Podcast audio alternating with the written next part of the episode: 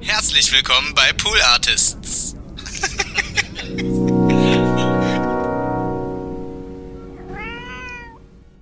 Cool. Ich habe schon die Funktionsweste angezogen, in weiser Voraussicht. Ich dachte, weil du so ein Gerhard Schröder-Fan bist. Das wäre es natürlich, wenn ich noch gesagt hätte, ich hätte gerne als Gericht die Schröderpfanne. Was, was hat er da eigentlich reingemacht? Weiß ich gar nicht mehr. Hat, Das, war, das, das ist aber, glaube ich, auch so ein Internetmythos ein bisschen. Also ich glaube, hat man das nicht gesehen? der, das war so undeut. Der ein Take war, glaube ich, so Aubergine. ja. Es sah aber auch ein bisschen kartoffelig aus. Auf jeden Fall beiges, gemüsiges. Na, verstehe. Sellerie. Ich hasse Auberginen so sehr. Ich würde die gerne mögen, aber ich hasse die. Wie viele Aggregatzustände von Aubergine hast du probiert, bevor du entschieden hast, dass du sie nicht magst? Mm, drei. Ja, das ist schon auch ungefähr, was man machen kann damit. Ja. ja, eben. Meine Mutter hat die früher mal frittiert. Mhm. Das war okay. Solide. Dann halt so schlonzig in irgendwelchen Sachen. Das fand ich immer fies. Mhm. Und dann so angegrillt, das fand ich erschreckend und spektakulär. Hast du mal äh, Parmigiana probiert? Nee. Das ist äh, italienisches, ähm, wie quasi statt, also wie Lasagne, nur dass du halt keine Lasagneblätter hast, sondern diese Auberginenscheiben. Ja. Und dann mit extrem viel Parmesan und Tomatensauce. Aber dann wird es auch so schlonzig. Ja, ich glaube, auf den Schlons muss man sich einlassen. Das ist ein bisschen wie bei Pilzen. Na, das mag ich nämlich auch nicht. Love it or leave it. Hm. Eins, zwei, eins, zwei, drei, vier. Die Nils Bokelberg Erfahrung.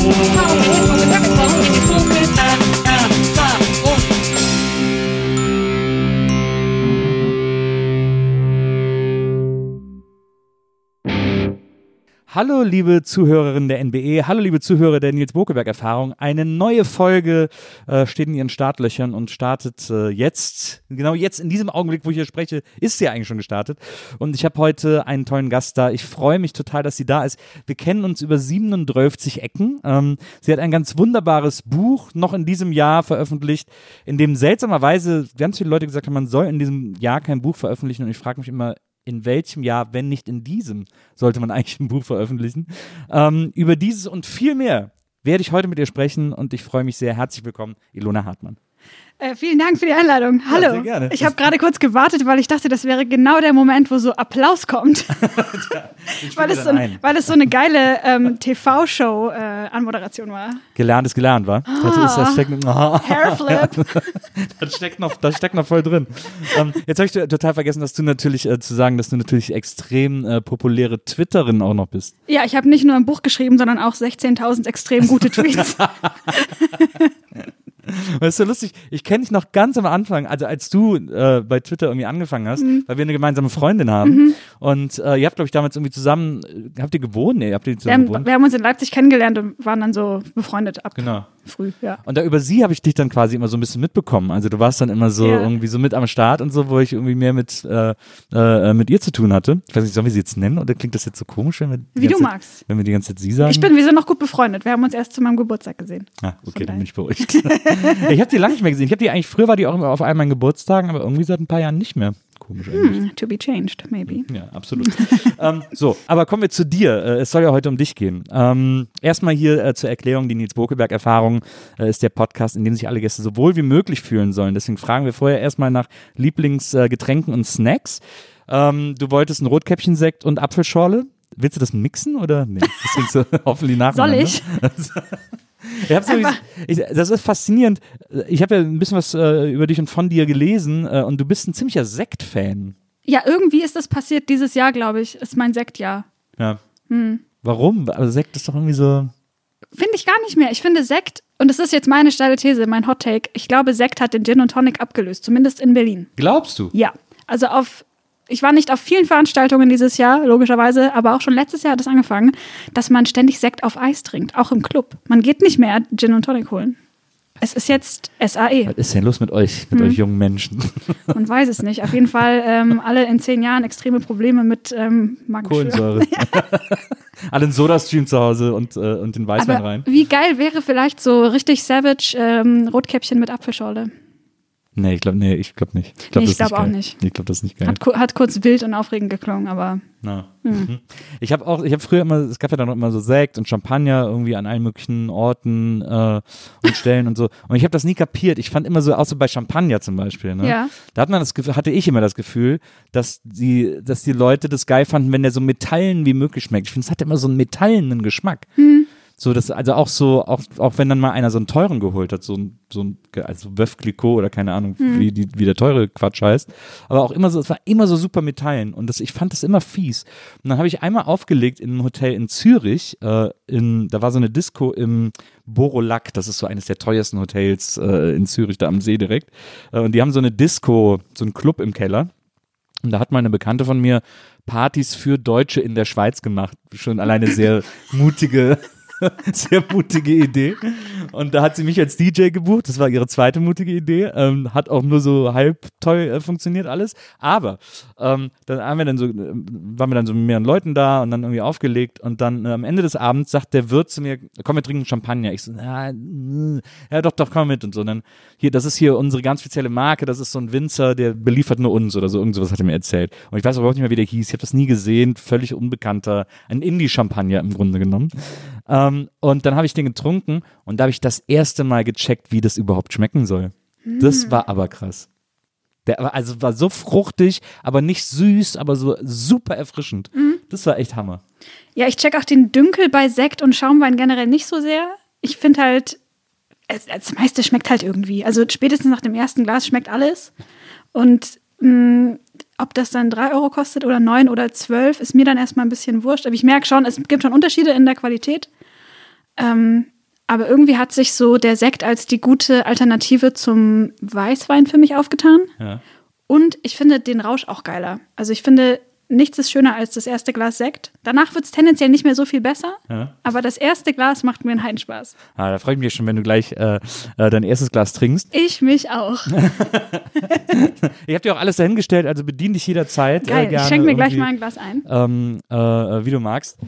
Das, äh, bei Sekt gibt es ja wahrscheinlich, ist denn da, hast du auch schon mal so richtig so teuren Sekt, so richtig guten Sekt getrunken oder so? Oder, oder trinkst du auch mal so ein Cremant oder wenn es ein bisschen sch- schicker sein soll? Ja, wenn der gute Cremeng im Angebot ist, Ja. bei Rewe, natürlich. Oh, Oh, oh nein, nein! Oh, das, warte mal. Äh, Wenzel holt dir sofort ein Handtuch. Wir wollen ja nicht, dass du hier irgendwie. Äh, Ich trinke das ja auch vom Tisch, kein Thema. aber vor allem, dass, dass sogar die kleinen Flaschen jetzt äh, schon geschüttelt werden. Das kennen wir doch nur von den großen Korken. Das stimmt, aber das finde ich immer geil. Das Findest mag ich, ja.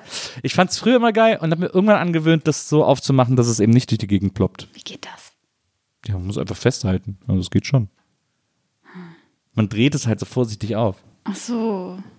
Aber es ist doch der geilste Formel-1-Moment, wenn das so richtig Ja, aber, aber dann kann man es ja auch gar nicht mehr trinken. Also dann ist ja auch quasi das, was drin ist, nicht mehr genießbar.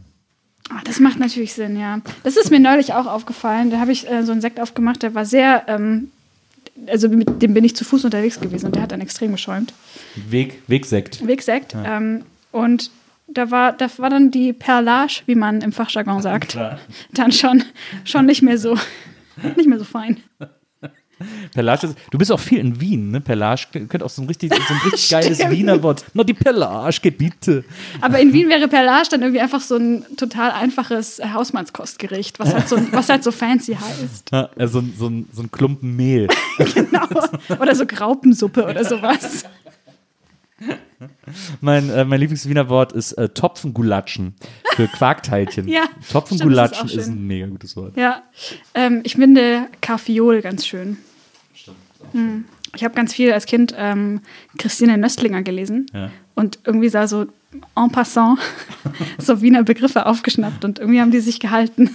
Das stimmt, das habe ich auch gesehen, dass du äh, irgendwo erzählt hast, dass äh, Christine Nöstlinger eines deiner großen literarischen Vorbilder ist. Ja, also ohne das zu wissen, ehrlich gesagt, ich habe das einfach so gelesen und wusste nie, dass ich die ganze Zeit auch so ein bisschen das mitnehme, was ich da als Kind gelesen habe. Aber ja, Was war denn so dein Lieblingsbuch von, von Nöstlinger? ich mochte die ähm, Gretchen Sackmeier-Reihe ganz gerne. Also Ja. da war ich auch dann schon so elf oder zwölf, bisschen älter. Aber das mochte ich total gerne. Und die Geschichten von Franz habe ich früher gerne gelesen. Und was gibt es denn da noch? Die ist ja immer so, das hat ja immer so diese Sozialkritik, ne, diese ganzen Bücher von der. Das finde ich immer Ja, so das krass. sind eigentlich totale Milieustudien oft, Total, die man ja. so mitbekommt. Also sie hat auch mal ein oder zwei Bücher in ihrem späteren Lebensalter noch mal veröffentlicht. Äh, Ich hoffe, ich lüge jetzt nicht. Ähm, die über ihre, Lügen ist ja immer bewusst. also ich habe jetzt eh nichts Falsches, ähm, die, die sehr äh, autobiografisch oder vielleicht sogar einfach ihre eigene Kindheit nochmal nacherzählen. Und ähm, da lernt man nochmal so ein ganz anderes, so ein Nachkriegs-Wien kennen, das jetzt so nicht mehr viel zu tun hat mit dem ganzen Kaffeehaus-Charme und alle sind so ein bisschen zynisch lustig, sondern das war schon auch hart. Also Ja. und ich erinnere mich, dass ich das aber auch sehr gerne gelesen habe, weil sie es auch mit ihrer gleichen Leichtfüßigkeit und irgendwie mit diesem feinen Witz noch erzählt hat. Ja. Ja. Ich habe noch, ich hab noch mal geguckt, was sie alles schimmelt. Ich dachte erst, äh, dass von ihr, ich mache mir übrigens jetzt einen Kölsch auf, äh, weil wenn mein Gast Alkohol trinkt, muss ich auch Alkohol trinken. klar. Ähm, ähm, ich äh, habe gedacht, die Kinder aus der Krachmacherstraße wären auch von ihr, ist aber Astrid Lindgren, äh, habe ich dann äh, überrascht festgestellt. Und, äh, aber wir pfeifen auf den Gurkenkönig zum Beispiel. Das habe ich, glaube ich, nicht gelesen. Das ist so. Guter voll- Titel. Ja, und ich habe jetzt nochmal nachgelesen, was es da geht, weil ich komme mich daran erinnern, dass wir das irgendwie mal in der Schule so halb, aber also muss wirklich in der Grundschule gewesen sein. Äh, Und so ein mega sozialkritisches Buch. Also da taucht so ein Gurkenkönig auf eben, der dann so eine ganze Familie tyrannisiert und dann die so ein bisschen so äh, durch Lügen um den Finger wickelt, vor allem den Vater. Und am Ende steht so die Familie gegen den Vater, weil der Vater den König verteidigen will. Und, äh, und weil er aber auch, aber der Subtext ist so, der Vater hat auch gerade seinen Job verloren und also irgendwie so, so ganz. Oh Gott. So, hä, was? Wow. Auf einmal sind dann Kinderbücher so überraschend rough, wenn man die dann nochmal mit so Ja. vollem Bewusstsein liest. Ne? Ja, und das war früher irgendwie so üblich, ist mir so aufgefallen, so in den 70ern, 80ern, also als ich so sozialisiert wurde, gab es ganz viele so Kinder- und Jugendliteratur, die so, die so diese, diese tristen Realitäten irgendwie so ähm, kindgerecht aufarbeiten wollte. Also heute, ich habe jetzt eine Tochter, die ist jetzt 20 geworden, was ich der so vorgelesen habe, was da irgendwie so in war, als die irgendwie Kind war, waren so diese ganzen Conny-Bücher, die man am liebsten irgendwie also irgendwas will man diesem Conny-Kind antun, weil es ist wirklich das Allerschlimmste auf der ganzen Welt, wenn äh, irgendein Elternteil äh, jemals von dieser Conny mitkriegt. Dann irgendwann kamen sogar die Conny-Hörspiele, ähm, wo die Titelmusik immer ging, das ist Conny, Conny mit der Schleife im Haar. Das war wirklich fürchterlich. Aber die Conny ist doch heute noch, ähm, äh, also Conny hat die Gesellschaft durchseucht, wie ich das auf Twitter, mit, wenn ich das richtig mitlese, dass heute noch Eltern ihren Kindern das teilweise so erstmal unbedarft vorspielen, aber dann muss es weitergehen. Ja, das ist äh, das Krasse ist vor allem, äh, habe ich zuletzt mal gesehen, dass Conny mittlerweile, äh, es gibt verschiedene Conny-Reihen. Es gibt für die Kinder die Conny-Pixie-Bücher, das ist Conny im Kindergartenalter. Dann gibt es so Leselernbücher mit Conny im Grundschulalter. Dann gibt es Conny auf der weiterführenden Schule, äh, irgendwie so als Teenager und so. Also so, es gibt für alle, Conny gibt es für alle Altersklassen. Oh nein, Conny ist der Schuh, der atmet, aber für so Kinderbücher. Sie wächst so mit. Der Elefantenschuh. Conny ist wirklich ganz, ganz schlimm. Die ist echt die Pest, ey. Das gibt's echt gar nicht. Naja, müssen die Leute selber wissen. Ich habe ja kein Kind mehr. Muss jeder selber entscheiden, ne? Ja. Ja, absolut. Ähm, kommen wir zurück zu dir. Du hast ja Gott sei Dank nicht die Conny-Bücher geschrieben. Ähm, Wie geil wär's, wenn das rauskommt. du bist äh, irgendwie in einem Dorf in äh, Schwaben äh, aufgewachsen, ne? Das ist korrekt. ja. Es, also, du, sagst du extra nie, welches das ist? Oder, äh, Ja, also will weil der Ort, hat, der Ort hat so ein bisschen so einen lustigen Namen und ich will dann einfach nicht so, ah, das ist so diese ganze, Ja, ah, lustig und, Und, aber, aber wie viele Einwohner hat der denn so? 30, 40.000. Ah ja, okay, also eine Kleinstadt. Ja. Jetzt, weil immer, wenn man sagt Dorf, dann denke ich direkt, man ist in einem Ort aufgewachsen mit 1000 Leuten, wo sich so jeder kennt und so. Also auch bei 30.000 kennt sich jeder, ehrlicherweise, muss man sagen. Ja, also ich glaube, der Kleinstadt-Pief war für mich dann schon der prägendere Teil. Also so, Aber du hast das mal irgendwo beschrieben, nee, weil ich habe mit Nive gelesen, da hast du gesagt, ähm, da wo du aufgewachsen bist, konnte man drei Sachen machen. Auf Bäume klettern, äh, sich daheim verkleiden und äh, die Zunge an den Weidenzaun halten. Das klingt ja sehr nach so, nach so Bauernkaff sozusagen. ja, also wir sind da am Stadtrand oder haben im Stadtrand gewohnt und ähm, der Weg in die Stadt rein war jetzt schon nicht der einfachste. Also da musste man schon einen Bus besteigen. Und äh, der Wow. fuhr dann so viermal am Tag, wenn man Glück hatte. und äh, dementsprechend hatte ich eine ziemliche Landjugend und ähm, bin so schnell es ging dann aber auch äh, geflohen. Ja. Also das ist auch gar kein neues Narrativ, so ja, wächst halt irgendwie in der Einöde auf und dann schnell in die große Stadt und hurra. Also Aber äh, so Leute, die quasi in der großen Stadt wohnen, die, ble die äh, bleiben da ja eher hängen, habe ich immer das Gefühl, als Leute, die jetzt in einer Kleinstadt wohnen oder so. ja, denen fehlt ja auch nichts, die haben es ja gut. Die, glaube ich. Ich glaube, bin da immer, auch was. Ich bin da immer neidisch drauf. Ich denke mir so, mein Gott, Leute, die halt so mit, mit zwölf in der Großstadt schon äh, sechs Jahre zur Schule gegangen sind oder so, die ähm, einfach eine völlig andere kulturelle ähm, Sozialisierung erfahren und irgendwie schon viel mehr gesehen und viel souveräner, viel kosmopolitischer irgendwie auf eine Art. Und unser Eins musste sich das so mühsam drauf schaffen und abgucken. Und ich scheitere heute noch oft daran, dass ich mich denke, jeder aus zehn Metern Entfernung sieht man einfach, was ich für ein Otto bin. Aber du schwäbelst zum Beispiel nicht. Das ist ja schon mal, da hatte, hast du in Berlin ja schon einen Pluspunkt. Hast du das abgewöhnt? Ich bin halt erst nach Leipzig gezogen und habe mir das quasi am ersten Tag abgewöhnt, weil ich das Gefühl hatte, einer von uns beiden muss jetzt aufhören mit dem Dialekt. In Leipzig ist das natürlich sehr nachvollziehbar. Und ich habe das dann freudig und extrem schnell aufgehört. Also mir hat es eigentlich schon immer zu Hause nicht mehr so ganz gut gefallen. Es hat nicht mehr so ganz zu mir gepasst, so diese, überhaupt dieser Dialekt. Und es ist mir auch nicht schwer gefallen. Ähm, es wäre nur, glaube ich, zu Hause ein bisschen komisch angekommen, wenn ich von einem Tag auf, dem and auf den anderen so mich Hochdeutsch verständige. Entschuldigung, das habe ich nicht verstanden. Aber äh, stimmt, das ist eigentlich ein ganz schlauer Move, erst nach Leipzig zu gehen, sozusagen als Soft-Start ja, genau. um, Richtung Berlin. Genau, das, das war auch, glaube ich, ein bisschen das. Also ich glaube, Berlin hätte ich mir überhaupt nicht zugetraut damals. Ähm, Leipzig war schon auch eine Herausforderung, weil es eben auch die Geschichte völlig andere ist. Also ähm, es ist, glaube ich, schon nochmal was anderes, wenn man von äh, einem vom ehemaligen Westen in den ehemaligen Osten zieht. Ja. Ähm, das habe ich aber auch erst dort gecheckt, dass das irgendwie ein totaler Teil der, ähm, der DNA dieser Stadt ist. Und dann Berlin war dann irgendwie so nach fünf Jahren machbar. Ja. Ich glaube, aber ich glaube, vorher war auch gut, dass ich nicht da war. Das in äh, Leipzig hast du auch studiert, ne? Mhm, genau. Und, ähm, und dann hast du in Leipzig in einem Kaufhaus, in, in einem etwas nobleren Kaufhaus in der Herrenabteilung gearbeitet. Du hast gut recherchiert, ja, ist richtig.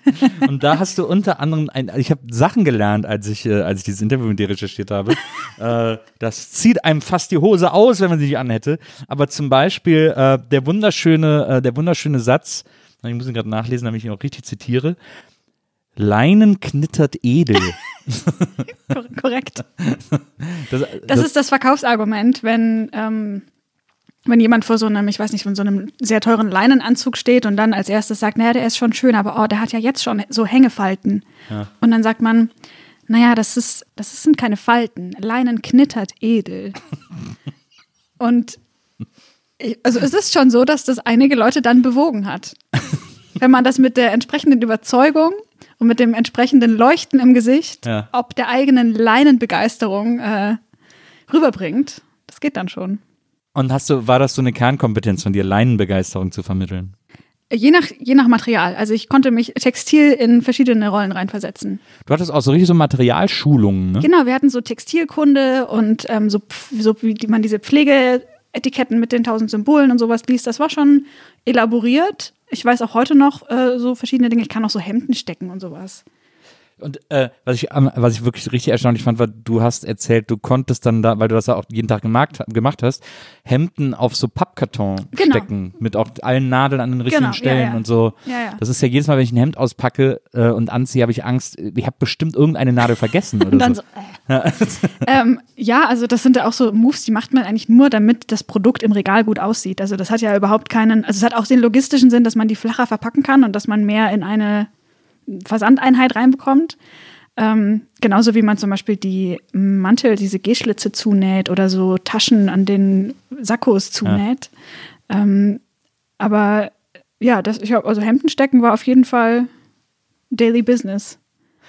Was ist denn, was war denn so dein Eindruck von der Kundschaft, die da war? Also so eine, wie gesagt, etwas nobleres Kaufhaus, Herrenabteilung, das sind ja dann Anzüge und so, da kaufen wir jetzt nicht junge, coole Leute ein oder so, sondern das sind ja dann eher so die Büro, die älteren Büroherrschaften, die da so ihre Klamotten holen. Ja, ich glaube, so ältere Büro Büroherrschaften sind voll, voll die gute Beschreibung. Es gibt halt, oder es gab damals in Leipzig nicht so diesen, ähm, also da gibt es kein altes Geld. Da gibt es nicht ähm, Ja. Leute, die immer schon irgendwie wohlhabend waren und sich ganz natürlich ähm, einen 600-Euro-Anzug kaufen. Das waren dann eher so jüngere Unternehmer, die nach Leipzig gezogen sind, um zu investieren und die jetzt dann mal ähm, am Wochenende shoppen gehen oder eben aus dem Umland Leute, die ähm, alle paar Mal im Jahr sich was Gutes gönnen.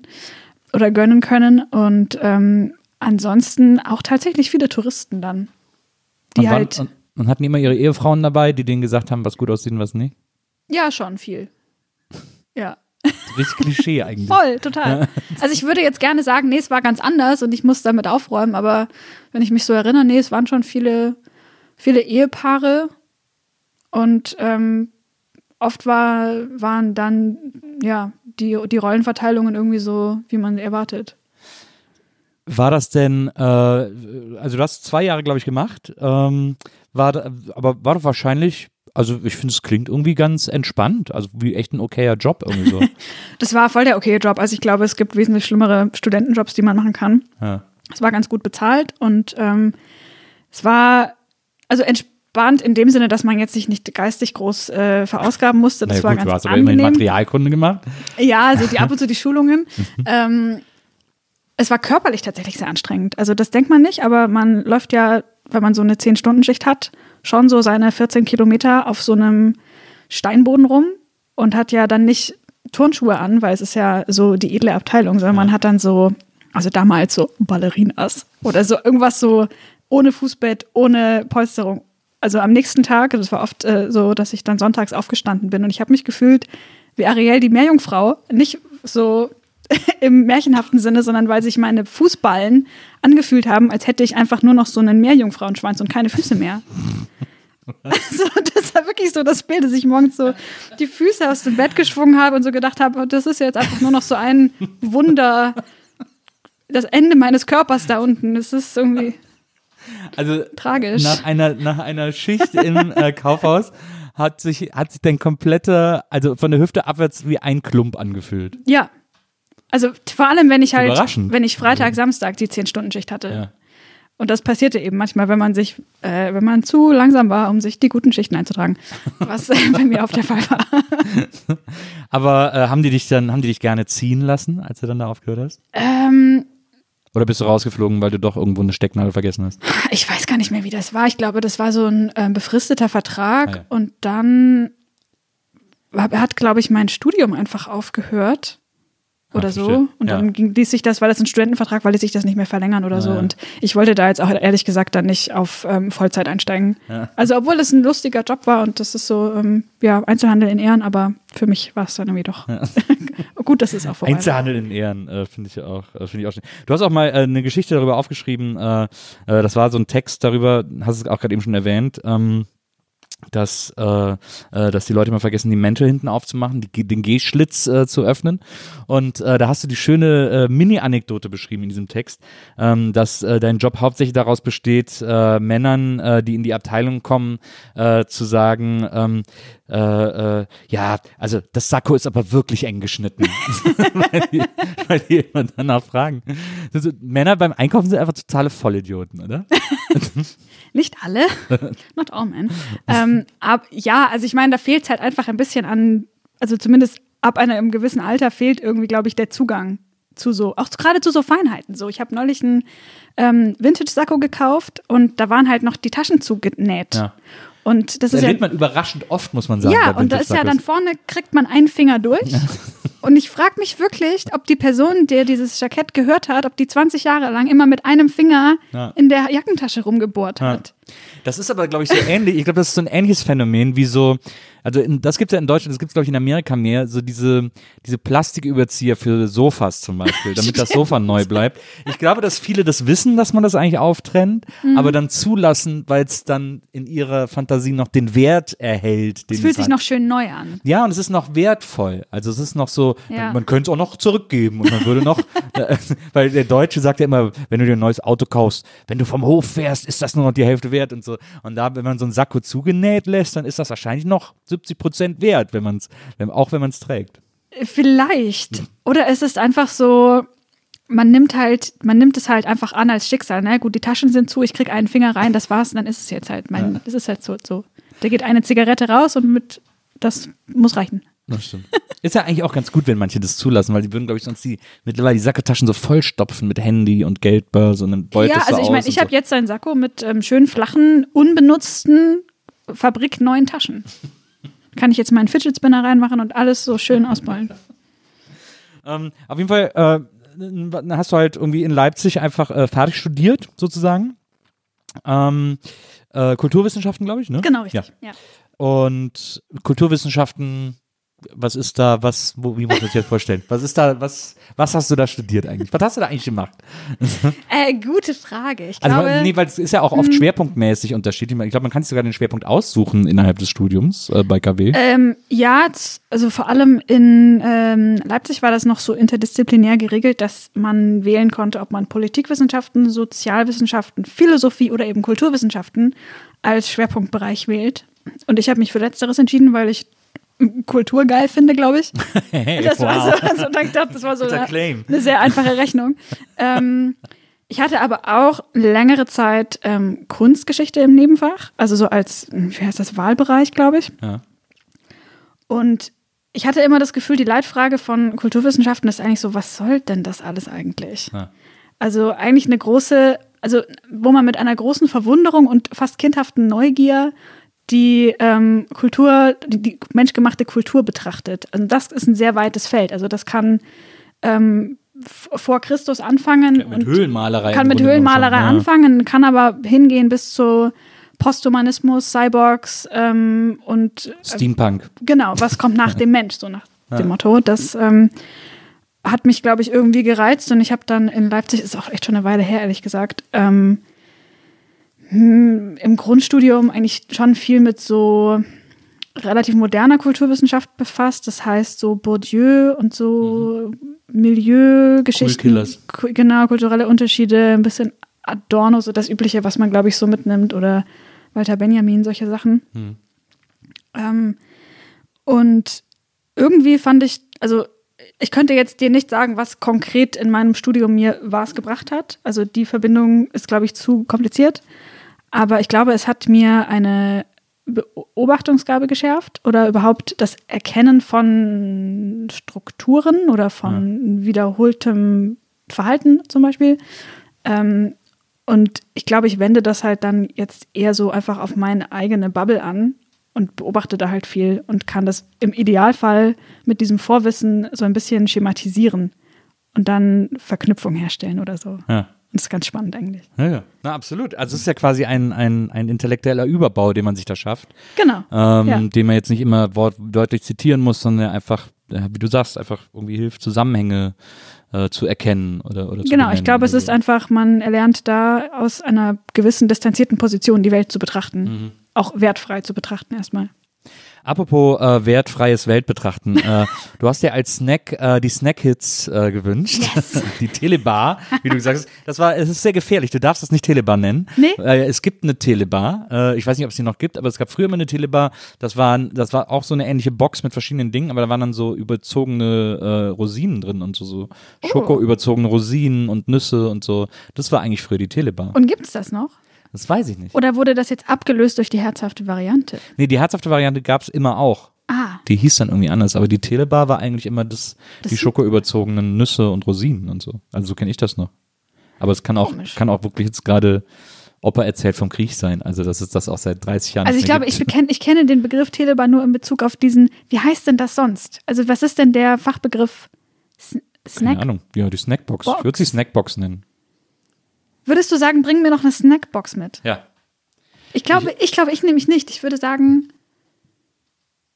Naja, Ich- ich glaube, also ich ich, glaube, es gäbe nichts, was, äh, was man, es gäbe nicht ein Wort, das man sagen könnte, damit jemand weiß, dass er genau diese Chipsmischung mitbringen soll. Man müsste dann sagen, Chipsmischung sagen, im Grunde genommen. Guck mal im Regal, da gibt es so eine, so eine Chipsmischung mit so verschiedenen Sachen. Bring mir das mal mit. So müsste man das aber ja es sind ja nicht nur Chips, es ist ja keine Ja, ja. Chipsmischung. Nee, nee, klar, Es ist aber ja Snack. Es sind halt auch Salzstangen drin, die sind wirklich nur so Platzverschwender. Was ist dein Liebling in dieser Snackbox? So, jetzt, ich pass auf. Das ist nämlich sehr, ja, ja, das ist sehr wichtig. Es gibt da viele Diskussionen drüber. es ist ein Persönlichkeitstest. Ich mach dir jetzt, ich mach dir jetzt mal auf. Und das ist ja auch das Geilste. Einfach komplett hier alles einmal schön. ja. Alles so, so Aufziehen. abge, die einzelnen Kammern nochmal extra äh, abgeschweißt sozusagen. So. Hier dann die Kammer des Schreckens, die Salzstangen. Mm. So. Ich habe, es hat sich irgendwann mal, es ist schon ein paar Wochen her, Ja. hat sich auf Twitter ähm, eine Unterhaltung entsponnen, wo man ein Bild dieser Snackbox sah Stimmt. und die verschiedenen Boxen waren durchnummeriert. Ah. Und man musste sagen, in welcher Reihenfolge isst man was. Habe ich auch immer. So. Und dann ist mir aufgefallen, ich habe das nicht gemacht, weil mir sofort aufgefallen ist, das ist quasi wie so ein Persönlichkeitstest. Und wenn ich das mache, das also ich falle durch. Niemand Weil du als Ist- erstes die Salzstangen ist die Snackbox in der Reihenfolge, wie ich das mache. Und ich glaube, das ist einfach ein Zeichen des Universums. Ich, also es sollte mich eigentlich, ich bin, so ein Irrtum, es sollte mich nicht geben. Ich gehöre, ich gehöre das nicht, dazu, ich gehöre nicht nicht. dazu. Aber, aber das, also es wäre nur so, wenn du als allererstes die Salzstangen essen würdest. Truth be told, es ist tatsächlich so. Wirklich? Ja, Aber why the lamest thing in the box? weil ich komme aus Schwabenland und alles mit Lauge, Laugenbrezeln, Salzstangen, diese Laugen-Salz-Knabberbrezeln, Laugenknoten, Laugencroissant. Ich bin gebrieft auf Lauge. Ja. Von Geburt an. Ja. Ich kann nicht anders. Aber, aber ich meine, Lauge ist ja the most äh, common thing, äh, das es gibt. Also Salzstangen stehen ja in jedem Keller irgendwie noch fundweise rum. Stimmt. Das Ähm. habe ich gar nicht so, ich habe das sofort okkupiert als so, Deswegen ist es, glaube ich, wenn man diese Box vor sich hat, erstmal das Uninteressanteste, weil kennen wir, wir wollen ja erstmal was essen, was irgendwie so rare wie möglich ist. echt? Was ist dein erstes? Also, die meisten nehmen hier unten diese Gitter-Soft-Chips am, äh, am, äh, als erstes. Die sind auch super, weil die gibt's kaum, also die gibt's zwar auch so, aber man sieht es selten. Ähm, ich nehme aber immer die Chipsletten als erstes, weil du mittlerweile nirgendwo mehr Chipsletten kriegst. Du siehst meinen Gesichtsausdruck, ne? Ja, Komplette. Ver Überforderung. Total. Ich äh, nehme aber immer als erstes die Chipsletten, weil man kriegt überall nur noch diese scheiß Pringles. Ich weiß nicht, wie oft wir das in diesem Podcast auch schon besprochen haben, by the way, aber äh, überall nur noch Pringles und kaum noch Chipsletten. Die gibt's einfach kaum noch. Deswegen sind die meine, meine erste Wahl. Okay. Danach würde ich die Gitter essen, Mhm. dann die Fische.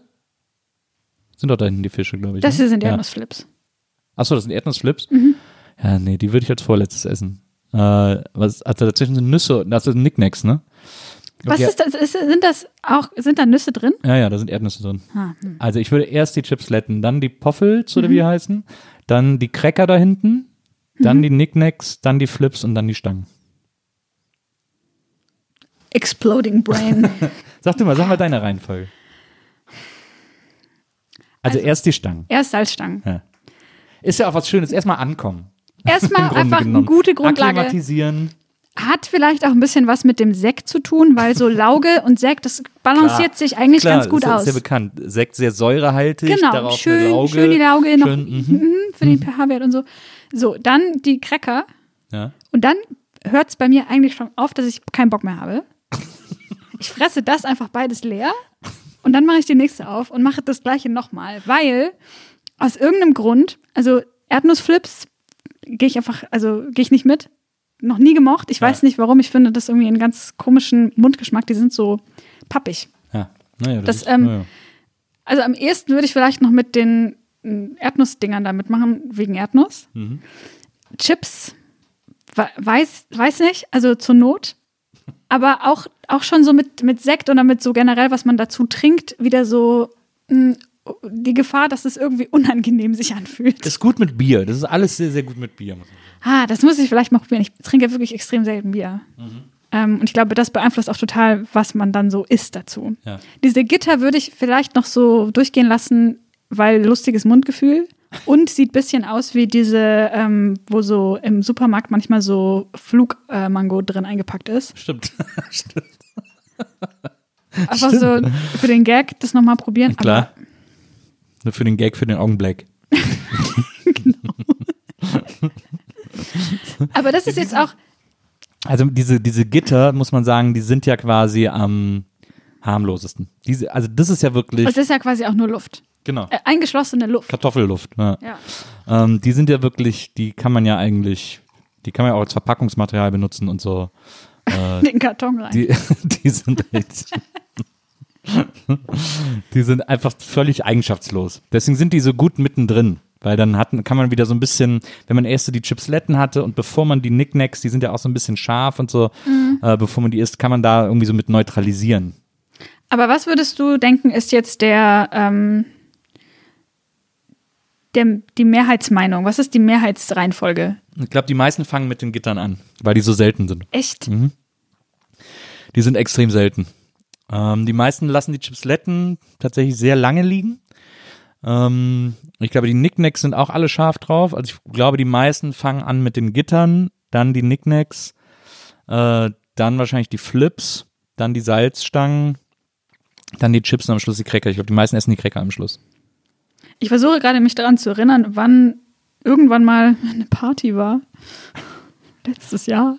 wo so ein Ding rumstand und was als letztes übrig blieb. Ich glaube, am Ende bleiben immer Salzstangen übrig, weil da am meisten drin sind und weil die wirklich alle am ungeilsten finden, außer ich halt. Ja. Aber ich bin dann auch so höflich, dass ich nicht sofort alles esse. Ja, die Salzstangen sind so Füllmaterial. Das ist wirklich nur, um die Box irgendwie voller erscheinen zu lassen. Man weiß ja auch, dass Salzstangen die kosten. Die kosten ja, so eine Packung Salzstangen kostet ja 80 Cent oder so. Hm, das stimmt. Das und ich, was kostet so eine Box? Keine Ahnung. Äh, 4 Euro oder so, 3, 4 Euro. Weißt du, wie Salzstangen gemacht werden? Ähm, ich glaube, ich habe das mal gesehen, aber ich, weißt du, kannst du es mir erzählen? Nee, ich habe nur Interesse. Ach so. ähm, ich glaube, ich habe es mal gesehen. Aber ich kann mich echt gar nicht mehr dran erinnern. Der Teig wird so, also sehr maschinell. Ich meine, ich hätte es mal in der Sendung mit der Maus oder so gesehen, dass der Teig dann erst so, so ganz fein äh, äh, gedreht wird, bis der so dünn ist und dann wahrscheinlich geschnitten und gehangen, schätze ich mal, in die Lauge gebacken und dann äh, so gebrochen, dass man dann diese Stangen hat. Obwohl, die sieht eigentlich nicht gebrochen aus. Aber die sind ja oben immer so ein bisschen, die werden ja oben jünger. Ähm, also Aber dünner. Lauge ist ja, das heißt, die werden eher, wahrscheinlich eher erst geschnitten und dann gelaugt. Genau.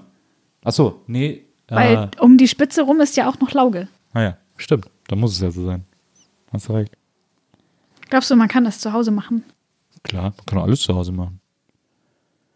Ich meine, Lauge, was ist das? Salzwasser oder? Nö. Nee, mit Natron wahrscheinlich noch. Kann man aber, glaube ich, auch beim Bäcker kaufen.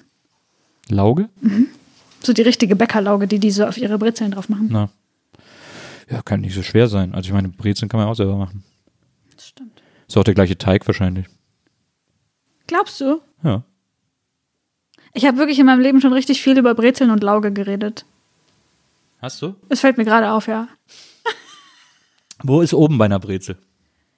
Die Ärmchen. Das ist das große Streitthema. Für mich ist das dicke oben. Ha? ehrliche, ehrliche Wirklich, also wir hatten bei äh, Gästeliste Geisterbahn schon mal die Diskussion und die ist dann oft alle Hörer übergeschwappt und dann gab es wirklich wochenlange äh, Internetdiskussionen, wo sich die Leute Beweisfotos hin und her geschickt haben, weil es gibt Bäcker, bei denen das Logo mit dem dicken Ende oben ist und es gibt Bäcker, bei denen das Logo mit den beiden Ärmchen oben ist. Es gibt, es gibt, niemand weiß, was das oben bei einer Brezel ist. Und wo fängst du an zu essen? Auch am Bauch. Ich esse eigentlich nie Brezeln. Ich hasse Laugengebäck. Das ist, man würde jetzt sagen, da kommen wir beide nicht zusammen. Andererseits ergänzen wir uns dann natürlich genial. Jetzt bei so einer Box zum Beispiel. Das ist durchaus richtig, aber die Frage ist ja, also wie kannst du, also entscheidest ja schon mal, wie rum die Brezel gehört, ohne dass du im, Brezel, im Team Brezel bist. Naja, ich muss die Welt ja trotzdem einordnen. Ich, Ja. ich finde ja auch die AfD scheiße und, und akzeptiere, dass sie existiert. Man muss damit irgendwie Hast du klarkommen. gerade Laugengebäck mit der AfD verglichen? Hot Take, Nils. Hot Take. Ja, dann muss ich, doch, ich muss doch, ich muss doch, die muss die Welt doch, Brezeln sind doch allgegenwärtig. also, wenn ich mir am Bahnhof für, äh, für die Fahrt eine Pizza hole, äh, bei, wie heißt das, äh, das ist doch, gibt's doch so einen riesen Brezelbäcker, wo man sich immer so Ditch. fiese, ja, bei Ditch, die immer so fiese Pizzen machen. Stimmt, aber die machen auch fiese Brezeln. Bei Ja. denen ist alles fies. Ja, das darf man, glaube ich, es wahrscheinlich gibt alles halt auch gar nicht. einfach in Berlin keine guten Brezeln. Naja, gut. Finde ich. Also es ich habe gibt noch Berlin auch niemanden keine guten Bäcker. Es gibt, äh, also es gibt ein, zwei so einzelne, aber so geiles Brot oder so. Es gibt in Köln eine Marke, äh, eine Kette, Merzenich, äh, so eine Bäcker, Hm? Oh, die Bäckereikette. Die sind so geil. Und immer wenn ich nach Köln fahre, nehme ich mir dann Brot mit, weil es gibt auch ein paar in der Nähe vom Bahnhof. Äh, und dann kann ich ein Brot kaufen. Dann, wenn ich mit dem Zug zurückfahre, habe ich ein frisches Merzenich-Brot. Man kann, ich habe mir von denen auch schon mal Brot schicken lassen. Man kann da auch online bestellen. Geil. Dann kriegt man so ein Riesenbrot geschickt.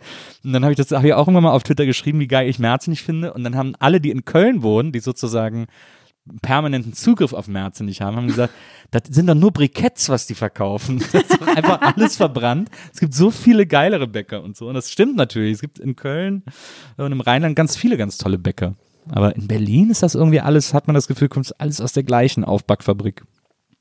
Ja, oder es ist halt so ähm, extrem teures 7 Euro Sauerteig. So Zeit für Brot. ja, Ja, ja. Bougie, the Bougie Bread. Naja. Also das gönnt man sich ja mal am Sonntag, aber ich finde so äh, auf Dauer als Matratze für die Ernährungspyramide schwer zu leisten. Die, man soll sich ja sowieso nicht mehr nach der Ernährungspyramide äh, richten. Du hast ja auch mal, du hast mal irgendwo gesagt, dass du ähm, äh, äh, irgendwie war die Frage, glaube ich, äh, so, so nach dem Motto, wonach bist du richtig süchtig? Und hast du gesagt, nur nach gesundem. Das ist tatsächlich ein bisschen, also das ist jetzt kein Problem, aber das ähm, ist mir schon aufgefallen, dass wenn ich, wenn man mich so fragt, so worauf hast du Bock, sage sag ich oft sowas wie, oh, jetzt so ein geiler Apfel. Und es ist so, hä, was geht eigentlich mit dir? also ich bin einfach ohne Süßigkeiten-Schublade aufgewachsen. Ich habe in meiner Kindheit einfach extrem wenig Zugang gehabt zu so Softdrinks, war nie bei McDonalds. Ja. Also das ist einfach ein Kosmos, der hat sich mir nie erschlossen und ich habe auch dann später als Erwachsene nicht den Sprung gemacht von jetzt gönne ich mir alles, Ja. sondern ich habe es dann einfach nie gegessen. Aber dann kann das ja noch passieren. Aber also eigentlich ist es ja bei allen Leuten so, dass sie sagen, hatte ich als Kind nie, gebe ich mir jetzt richtig. Nee, tatsächlich mh, den, den Schwenk, Vielleicht kommt da bei dir noch so ein wer weiß, dann so richtig, mit 50. richtig spät, McDonald's. richtig spät, so mit 70 mit dem Rollator in den, äh, in den Drive-In. Also, das, also du, du hast auch mal gesagt, irgendwie so, dass, dass, dass bei dir, dass es bei dir eher passieren könnte, dass du irgendwie aus Versehen äh, fünf Tage laufen gehst, äh, weil du gerade Bock hast, als dass du irgendwie äh, auf der Couch verschimmelst oder so. Ja, und ich glaube, das ist auch so ein bisschen die, der schwäbische Spirit, den ich, also den finde ich jetzt an der Stelle gar nicht mal so verkehrt, weil ich weiß, mir geht es nach fünf Tagen auf der Couch schlechter als nach fünf Tage am Stück laufen gewesen. Ja. Ähm, aber es ist schon so ein bisschen nicht so richtig zur Ruhe kommen können und nicht so richtig chillen, sondern immer irgendwie ein bisschen produktiv was machen müssen.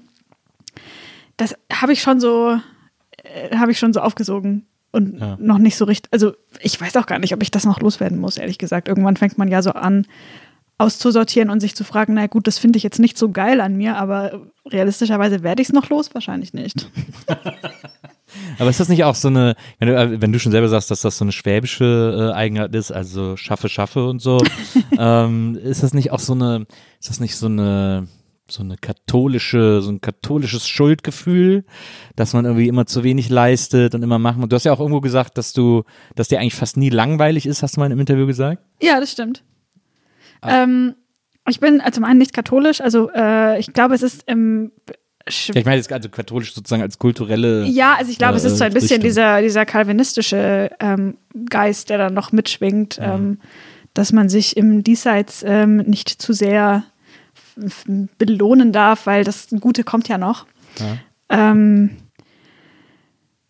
ja. Da muss ich sofort an diese, sorry, da muss ich sofort an diese gruselige Frau von dem Trump-Sohn denken, äh, als, als zuletzt dieser äh, Republican Congress war, ohne Publikum, wo diese Frau dann da stand und gesagt hat, the best is yet to come. Kannst du dich an die erinnern? Nee, habe ich nicht mitbekommen. So, die war halt, man hat halt gesehen, dass die mega drauf war und dann hat sie das so ganz seltsam irgendwie ins nicht vorhandene Publikum geschrien.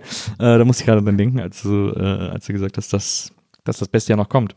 Das, was ich eigentlich prinzipiell eine ganz schöne Einstellung finde, aber in Bezug auf das irdische Leben. Ja.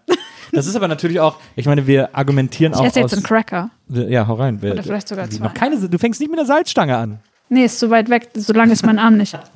Und auch Da faul. kannst du auch an dich ranziehen, kannst du zu dir ranziehen. Du kannst ja zu dir ranziehen, dir was nehmen, dann kannst du es mal so hier so, so saloonmäßig rüberschieben über den Tisch. Dann nehme ich mir mal ein paar, ein paar Chips.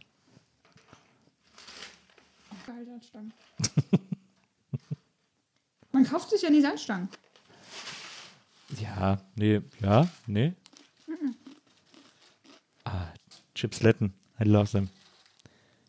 Oh, die sind so schön ähm, dünn und knackig. Die Salzstangen? Ja. Ja, sind die, sind die besonders guten. ähm, wo war ich, äh, wo war ich stehen geblieben? Achso, äh, also, aber ähm, weil du auch gerade gesagt hast, dass du nicht, äh, dass du nicht äh, katholisch bist, äh, bist du, äh, also bist du evangelisch oder bist du einfach gar nicht kirchlich? Ich bin evangelisch, aber auch halt auf dem Papier. Aber war das nicht am Dorf irgendwie ein guter Anlaufpunkt, wo mal wenigstens was los war? Nee. Also. Also, das stimmt insofern, als dass ähm, es da so kirchliche Angebote für Jugendliche gab. Aber ich war halt. Das ich finde schon sehr geil, mit was für spitzen Fingern du das, du das sagst.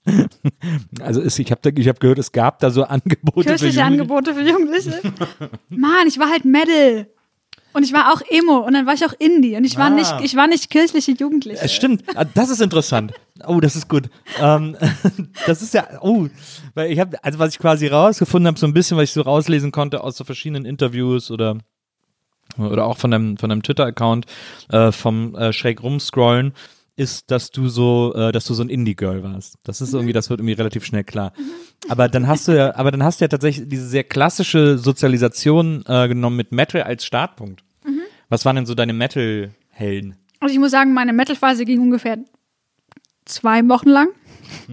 Okay. Ich habe ungefähr in dieser Metal-Phase viermal Das ist doch System. nicht mal eine Phase. Hör mal auf, das Phase zu nennen. Vielleicht war es Also meine Metal-Phase, ähm, eine halbe Stunde, als ich, irgendwie, als ich äh, Rockantenne hören Nein, musste. ich will damit sagen, es war nicht besonders lang. Also diese Phasenhaftigkeit, die hat sich irgendwie, ähm, es ist, glaube ich, ein bisschen mein Ding, dass alles so eine klare Phase ist und das sieht man mir auch dann sofort an, in welcher Phase ich gerade bin. Und beim Metal hatte ich halt so ein Anarchiezeichen auf meinen Converse drauf. Und ähm, Wobei das ja mehr Punk ist als Metal. ja, das war so ein bisschen, ich war da nicht so streng. Best of both worlds. Ja. Genau, genau. Schön, ähm, äh, was habe ich gehört? System of a Down fand ich gut. Ah ja. Ah, Das war aber auch, war auch damals so Wake voll die, Wake up. You win it too. genau das. Ich mochte auch ähm, zwei Sachen von Metallica. Was Also- denn? Ähm, ich mochte Enter Sandman und das andere. Nothing else matters. Leider vergessen. Ich habe es nicht so streng genommen. Es hat der Spirit. Enter Sandman, der, super Nummer. der Spirit hat gezählt. Naja. Ähm, witzigerweise war ich dann im Schüleraustausch in Dänemark und der Gastvater war der, ich glaube, Cousin von Lars Ulrich. Ach, wirklich? Also ich meine, es gibt halt, alle verwandt mit genau, Lars es gibt halt drei berühmte Dänen und einer davon ist Lars Ulrich und alle sind irgendwie mit ihm verwandt. Und ähm, dann habe ich, ähm, statt mich mit meiner ähm, Gastschülerin zu beschäftigen, hab mit dem so Powerchords gezockt. Ach, das ist ja cool. Das war ganz witzig. Und, ähm, das hat sich dann aber irgendwie auch ähm, ein bisschen verlaufen. Also später mochte ich dann noch At the Drive-In. Die mag ich auch immer noch. Also ich finde so, das ist eigentlich eine solide, solide Musik. Aber das, ist ja, das nennt sich ja Mass Rock, was die gemacht Da, ja, das ist ja dann schon wieder was völlig anderes. Also wie gesagt, für mich war alles, was so, so mit viel Gitarre, war für mich erstmal Metal. Mhm. Und dann hatte ich noch so eine kurze Zeit, in der ich Emo gut fand. Ähm, aber Okay, auch aber- mehr so, ja, Also wenn deine Metal-Phase zwei Wochen ging, ja, wie lang war denn dann die kurze Zeit, in der du äh, Emo gut fandst? vielleicht eine Woche. Hm, Tatsächlich kürzer. Also ja, ich meine, keine Ahnung. Was war denn so Emo, was so, ich weiß gar nicht mehr, was sind denn so Emo-Bands? My Chemical Romance war auf jeden Fall Ah, ja. so ein Ding. Ihr habt ja äh, Get Up Kids gelten doch, glaube ich, auch als Stimmt, genau. Es gibt halt auch so diesen Emo, der nicht so rockig ist, sondern mehr so der heulige, der em- emotional Emo. Emo. Mhm. Der Emotional Emo.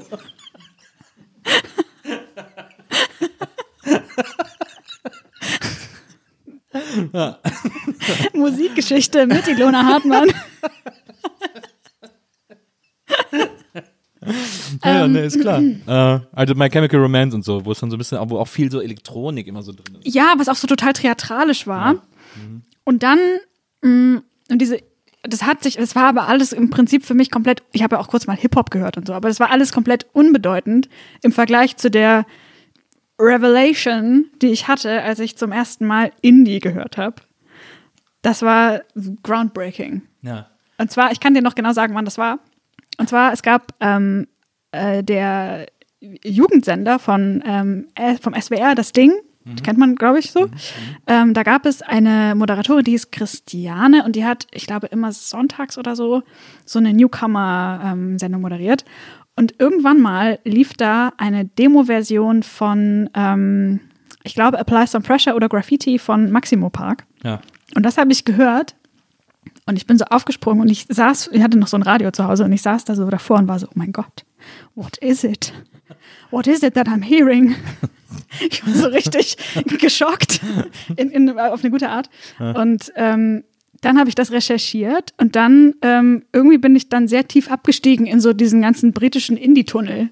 Und damals gab es noch ähm, Da war YouTube noch nicht so musikmäßig. Da gab es Hype Machine, ich weiß nicht, ob du das kennst. Ich glaube, ja, ja. Äh, so eine Suchmaschine, die quasi alle Musikblogs äh, auflistet, die stimmt. irgendwie so gerade Musik gepostet haben. Und dann habe ich da mich einfach dann doch schon mehrere Jahre reingelesen und ähm, ganz viel gehört und ganz viel mir da äh, ja reingezogen. Also sehr bandbreitig. Hauptsache, es war Indie. Hauptsache, keiner kannte das. Hauptsache, man konnte auf gar keinen Fall jemals die live sehen, weil die niemals nach Deutschland kommen. Ähm, und Hauptsache so extrem komplizierte Namen, alles super spartig so. Das, mein Gott, ich war, Was so eine, ich war so eine, ich war so eine richtig ätzende, so eine, äh, so eine snobby Indie-Jugendliche. Auch so Chucks und so. Ja, klar. Ja.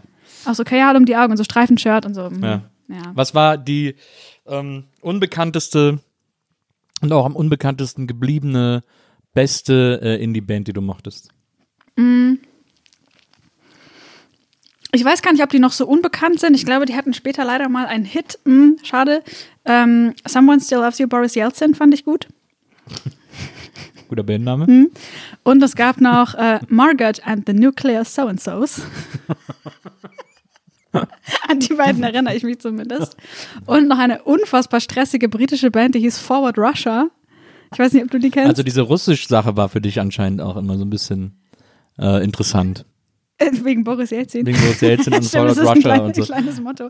ähm, ja, tatsächlich. Ich mochte auch als Kind immer so ähm, Tchaikovsky und so Shostakovich und so diese ganzen. Siehst du? Und da hat sich das dann weiter. Das hat sich irgendwie fortgesetzt, ja, ja.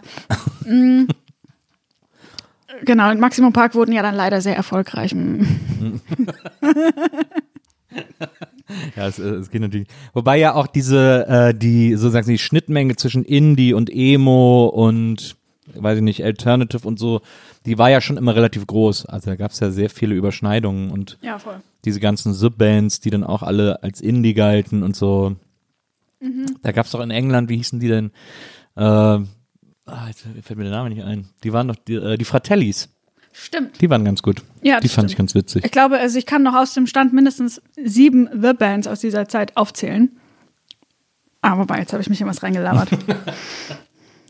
Naja, ich komme auf The Strokes, logischerweise. ja, Oh, da wird es auch schon langsam eng. The Fratellis eben. ja. The Rakes, The Rakes. The Future Heads. Okay. Ähm,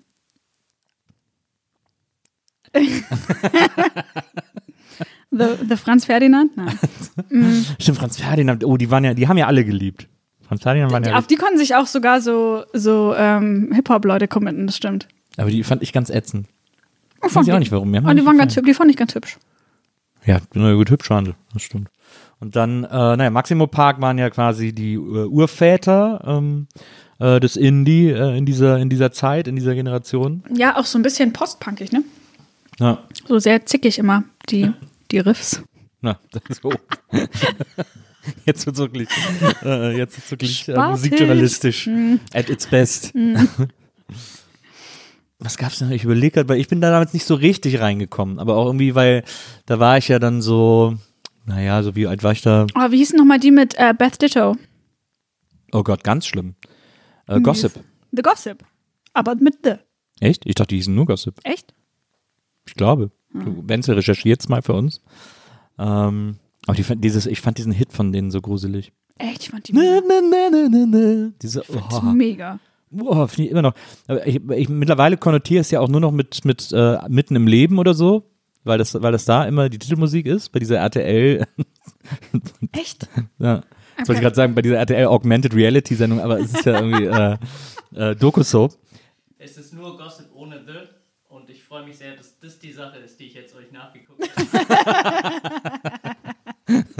Ähm, halt, was für ein Halbwissen, wir haben genau erklärt, wie Salzstangen gemacht werden. Für mich war das eine absolut logische Erklärung, dass wir hier. die äh, werden ähm, geschnitten, über die Wäscheleine gehängt, mit Lauge begossen und So. danach durchgeschnitten. absolut. Ja. Und mit so einem Bunsenbrenner an der Wäscheleine dann so Genau. äh, äh, geröstet. Ja. Ja. Spricht er ja vom Rösten. Ähm, bei Salzstangen. Hast du auch, isst du auch manchmal äh, Vollkornsalzstangen? Das gibt es? Mhm. Frevel. Hey, du bist hier die Apfelfrau, also ich meine. Ja, aber doch nicht Vollkorn. Hör mal. Ja, was was weiß denn ich? Kann das sein? Ja, stimmt. Aber äh, wir, äh, wir ziehen weiter. Ähm, also du, da war dann dieses Indie-Girl äh, in Leipzig, die dann äh, ins große Berlin gezogen ist, äh, nachdem sie mit dem Studium fertig war. Warst du dann noch Indie? Du bist immer noch, dein Herz ist immer noch Indie, ne? Ich fürchte ja. ich glaube, Das das ist doch nichts Schlimmes, ist doch, ist doch, Ich finde, ja, ich glaube, es gibt schlimmer, also es gibt Schlimmeres, was man im Herzen sein kann. das stimmt. äh, absolut. und, ähm, äh, und dann bist du nach Berlin, einfach weil dir aber wahrscheinlich schon sehr früh klar war, dass du nach Berlin willst, oder? Ich habe es dann so ähm, mit dem Ausklingen meines Studiums immer mehr befürchtet, dass ich das mh, so werden müsse, müssen wir werde, weil es einfach in Leipzig so in dieser ganzen Medienbranche nicht so viel zu arbeiten gab für mich. Also ähm, ich wollte jetzt nach dem Bachelor nicht sofort den Master nachschieben und habe dann ähm, eben gedacht, na gut, dann arbeite ich jetzt halt. Und dann gab es aber halt in Leipzig so den MDR und die Leipziger Volkszeitung als so größere Arbeitgeber und das war mir, also ich wollte nie Journalistin werden und ich wollte auch eigentlich nicht zu einem Regionalsender. Und dann hatte ich eine Praktikumsstelle äh, in Berlin. Und dann bin ich so innerhalb von zwei Wochen von Leipzig nach Berlin gezogen. Und, und da war ich ja erstmal da. Und das hat, glaube ich, dann noch so ein Jahr gedauert, in dem ich auch noch voll oft nach Leipzig gefahren bin, Ja. bis ich so die, ähm, die Abnabelung geschafft habe. Also eigentlich bin ich erst seit vier Jahren in Berlin. Da, Oder da drei. hast du aber, ähm, da hast du aber äh, eine Menge erlebt in der Zeit, äh, als du nach Berlin gezogen bist. Ich habe das mal, ich habe das mal aufgeschrieben. Du hast doch so in Schriftgröße drei dir ich da Sachen das, nee, ich, muss das, ich muss das ablesen, weil ich das, ich habe es von Hand geschrieben, muss es ablesen, weil es so viel ist. Ähm, weil du nämlich mal gefragt wurdest nach deinen Lieblingsschuhen, dann hast du erzählt, was deine Schuhe alles erlebt haben, äh, deine Docs. äh, in, ich glaube, in den Jahren 2015 bis 2017 haben sie Folgendes erlebt. Ich zähle mal kurz auf. Ähm, Helsinki, Wien, Sächsische Pampa, Schwäbische Kleinstadt, Demo, Filmpremiere, Notaufnahme, äh, Segelboot, nach Berlin gezogen. So, das war alles, was deine Docs erlebt haben in diesen zwei Jahren. Aber das ist ja, also ich meine, für zwei Jahre ist das noch überschaubar, oder? Ja, ja. Und dann hast du auch erzählt, du hättest äh, mit diesen Schuhen auch die ersten Pirouetten auf dem neuen Parkett deiner Wohnung gedreht. Ja. Und, und lustigerweise hast du dann gesagt, du ziehst die jetzt nicht mehr so viel an, äh, weil äh, deine Füße sind regelrecht gelangweilt von dem Tragekomfort. Ja, kennst du das, wenn du Schuhe so ganz lange anhast und deine Füße machen schon so, rollen schon so mit den Augen, wenn du die morgens wieder anziehst, sind dann so, my God, not that shoe again. Und dann ist man so, ja gut, dann ziehe ich jetzt halt mal die alten Turnschuhe an. Na, ich kenne das ehrlich gesagt nicht. Also, weil ich bin froh, wenn die Schuhe irgendwann mal sitzen. Aber das ist auch wirklich eine Rentnermeinung. Und dann trage ich die einfach wirklich so lange, bis sie mir von den Füßen fallen. Und dann brauche ich irgend- dann geht eine elendige Suche nach einem neuen guten Paar Schuhe los. Ja, ich glaube, das waren, also es waren halt nicht so richtig geile Docs, sondern das waren so ein bisschen die fancy Docs, die nicht so eine ganz dicke Sohle hatten. Und die waren schon so durchgelatscht, dass die quasi nur noch so dünn war. Und es fühlt sich halt, also auf, auf Berlins Straßen mit so dünner Sohle fühlt sich irgendwie so ein bisschen verkehrt an, weil man ist so angreifbar von unten. Also man sieht ja manchmal Leute, die dann so barfuß rumlaufen, auch im Winter. Und das finde ich also krass. Ja, okay, nein. Bin krass Also das- mutig. Ähm, da müssen wir auf jeden Ähm, Fall Nein sagen, was das betrifft. So diesen Trend, dass in Berlin alle so Plateau- und Klumpschuhe anziehen, bin ich auch voll am Start, mache ich total mit und ich fühle mich auch sicherer damit. Ja. Ich bin neulich zum ersten Mal seit Jahren wieder in Scheiße getreten. Das fa- passiert mir sonst nie. Aber dadurch, dass es halt so Klumpschuhe sind, mit so relativ großer Fläche, hat sich das nicht irgendwo eingetreten. Nistet, konnte, ja. das, konnte das gut reinigen. Sehr gut. Schöne Geschichte, oder? Ja, dann freue ich mich auch. da bin ich richtig froh, dass das gut ausgegangen ist. oder? Mein Gott, freue mich. Schön. Das war richtig knirsch. Aber, äh, aber hast, es, hast dich da gut äh, rausgerettet aus dieser Situation. Ähm, dann, warst du hier in Berlin. Und dann, äh, und dann hast du, glaube ich, bei einer Werbeagentur gearbeitet, ne? Auch noch, ja, stimmt. Also beruflich habe ich auf jeden Fall irgendwie alles einmal mitgenommen. Das ist doch, also das ist doch wirklich, ich finde, Werbeagentur ist immer so ein Job, wo man A, äh, wo es so traurig ist, Menschen zuzusehen, wie sie ihre Kreativität wirklich für Scheiße verheizen. Also weil es ist ja das, sagen wir mal, es ist ja die am wenigsten nachhaltige Branche der Welt, weil was, was da gemacht wird, ist einfach halt irgendwann dann auch ganz schnell wieder weg. Weil ist ja ein Wegwerfprodukt im Grunde genommen. Ähm, und es ist ja auch, äh, es gibt ja dieses, dieses Werbeklischee, wie anstrengend das ist, wo ja leider auch ein bisschen was dran ist. Also, dass sich da alle so den Arsch aufreißen, weil es so ein bisschen Firmenkultur ist und alle so auch dazu gepusht werden, mehr zu tun, als sie vielleicht auch schaffen oder so. Also ich habe das ja auch nicht lange gemacht, aus, auch unter anderem aus den Gründen. Ähm, ich habe das so ein Jahr und drei Monate oder so habe ich da gearbeitet, in Festanstellung. Und ähm, einerseits ja, stimmt alles. Also ähm, ich glaube, man hat es auch immer so ein bisschen in der Hand. Also ich kenne Leute, die sich in der Werbeagentur krass aufreiben und die immer als letztes gehen, aber ich bin zum Beispiel einfach nicht so und ich habe das dann auch nicht gemacht. Ich habe auch keine große Karriere gemacht deswegen. ähm, aber ich hatte auch das Gefühl, ich kann mich dadurch ganz gut abgrenzen. Also es nimmt mich nicht so heftig ein und dadurch, dass man halt eine hohe, hohe Frustrationstoleranz entwickeln muss, weil von deinen 90 Lines werden irgendwie 100 abgelehnt, weil die 10, die du noch im Hinterkopf hattest, auch schon gleich mit Ja. gestrichen werden, so in der Besprechung. Ähm, also dadurch konnte ich irgendwie eine ganz gute Distanz behalten, weil ich dann gemerkt habe, so wenn ich mich hier zu sehr dr- drin rein verwirkliche, dann geht es mir, glaube ich, irgendwann schlecht.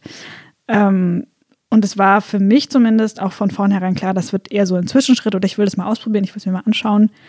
Weil was macht man, wenn man halt eigentlich vor allem gut Lines schreiben kann? Also dann ist Werbeagentur nicht so weit weg. Ja. So dieser Texterjob, der hat schon eigentlich ganz gut zu mir gepasst. Ich mache das ja heute auch noch gerne freiberuflich. Aber halt nur noch projektweise und nicht mehr das komplette Jahr und auch nicht mehr 40 Stunden in der Woche. In diesen Strukturen. Genau. Also der Job an sich ist cool, die Strukturen sind auf jeden Fall an ganz vielen Stellen fragwürdig und suboptimal und nicht besonders arbeitnehmerfreundlich. Aber ähm, in der Zeit, in der ich das gemacht habe, war es für mich voll in Ordnung. Ja. Also ich müsste jetzt lügen, wenn ich sagen würde, es war für mich ganz schrecklich. Es war es nicht. Aber das ist ja auch interessant, dass du das, äh, was, was du ja offensichtlich, äh, was hier so ein bisschen na, so abzeichnet oder wie so ein, wie so ein roter Faden äh, bei dir durchzieht, ist, dass du immer sehr gut darin warst, äh, so persönliche Grenzen zu setzen und persönlich so irgendwie zu sagen, das ja, das nein. Ja, ich glaube, das ist was, was mir ganz, ähm, ganz gut in die äh, Wiege gelegt wurde, so intuitiv zu merken, so das passt gerade zu mir und das passt zu mir bis zu dem Punkt und dann passt es nicht mehr und dann suche ich was Neues und das ist auch völlig in Ordnung. Also ich habe eigentlich auch kein Problem damit, dann irgendwann zu sagen, ähm, bis hierhin war es schön und jetzt muss ich was anderes suchen und dann ähm, im Guten zu gehen. So, das habe ich eigentlich immer hinbekommen. Ja. Und glaubst du, du hast das von deiner Mutter äh, so mitgegeben bekommen? Weil die war ja alleinerziehend mit dir irgendwie und dadurch irgendwie einfach wahrscheinlich auch relativ wenig Zeit oder einfach relativ wenig Zeit, Punkt. Ja, also ich glaube, so dieses ähm, sehr realistisch einschätzen können, das schaffe ich und das steht innerhalb meiner Kräfte und das aber nicht. Und das dann auch klar zu sagen, das habe ich natürlich sofort so mitbekommen und gemerkt und dann gecheckt, okay, ein Mensch schafft auch nicht immer alles und das ist aber auch normal und menschlich und das darf man sagen. Also ich habe nicht dieses Schamgefühl, wenn ich dann irgendwie merke, dass mir wächst auch gerade was über den Kopf oder so, dann kann ich das auch kommunizieren und ich habe immer das Gefühl, da sind dann auch alle froh, wenn jemand die Wahrheit sagt und nicht sagt, äh, mh, ich habe da, also, äh, sondern wenn man sehr transparent und ehrlich ist. Und ich denke schon, dass das so ein, ein Teil war, den meine Mutter mir mitgegeben hat, ja, voll. Ich habe äh, relativ lange gesucht ähm, im, äh, im Netz irgendwie äh, nach Zitaten, in Interviews, wo auch immer, äh, weil ich rausfinden wollte, wer so ein bisschen so ein Vorbild und so ein Idol für dich äh, äh, gewesen ist. Ähm, oder wen du irgendwie gefeiert hast oder wer irgendwie ein wichtiger Einfluss für dich war. Ähm, weil wir natürlich hier bei der Nils Bokeberg-Erfahrung es den Leuten so, wie schon gesagt, gemütlich wie möglich machen wollen mit Snacks, mit Wunschsnacks, Wunschgetränken, aber auch, indem wir ihnen zur Gemütlichkeit ein Bild ihres großen Idols hinstellen. Und ich habe dann irgendwann einen Tweet gefunden, äh, in dem du gesagt hast, dass Gottschalk, Thomas Gottschalk, äh, der wichtigste Mensch deiner Kindheit gewesen sei. Ähm, also mittlerweile ähm, sehe ich diese Aussage auch ein bisschen kritisch, äh, die ich da getätigt habe. Ähm, aber es stimmt natürlich, Thomas Gottschalk war so eine der ersten ähm, Medienfiguren, die ich bewusst wahrgenommen habe als Kind. Und ähm, ich glaube, ich bin da auch nicht die Einzige, bei der das so war, dass halt diese Wetten-Das-Sendung, die ich weiß gar nicht mehr, alle zwei Wochen oder jede Woche vielleicht sogar, Nee, nee, nee, nee. ich weiß nicht, den Rhythmus Liegt, glaub nicht ich, so einmal oft. im Monat. Oder einmal im Monat. Ähm, also die, wo diese Sendung der Moment war, als sich endlich mal die ganze Familie versammelt hat. Ich glaube, das ist so ein relativ bekanntes Narrativ, das, Das glaube ich. Lagerfeuer. Genau, sozusagen das Lagerfeuer. Ich glaube, in anderen Jahrzehnten haben das andere Sendungen übernommen, aber für mich in den 90ern war es halt Thomas Gottschalk. Ähm, und äh, den fand ich irgendwie damals, äh, der hat mir gut gefallen, sag ich mal. Der hatte immer lustige Hemden an und lustige Jacken. War hü- hübscher Blonder. Nein, keine Ahnung. Also ähm, das war, das war irgendwie, glaube ich, einfach so ein großer Teil meiner medialen Sozialisierung.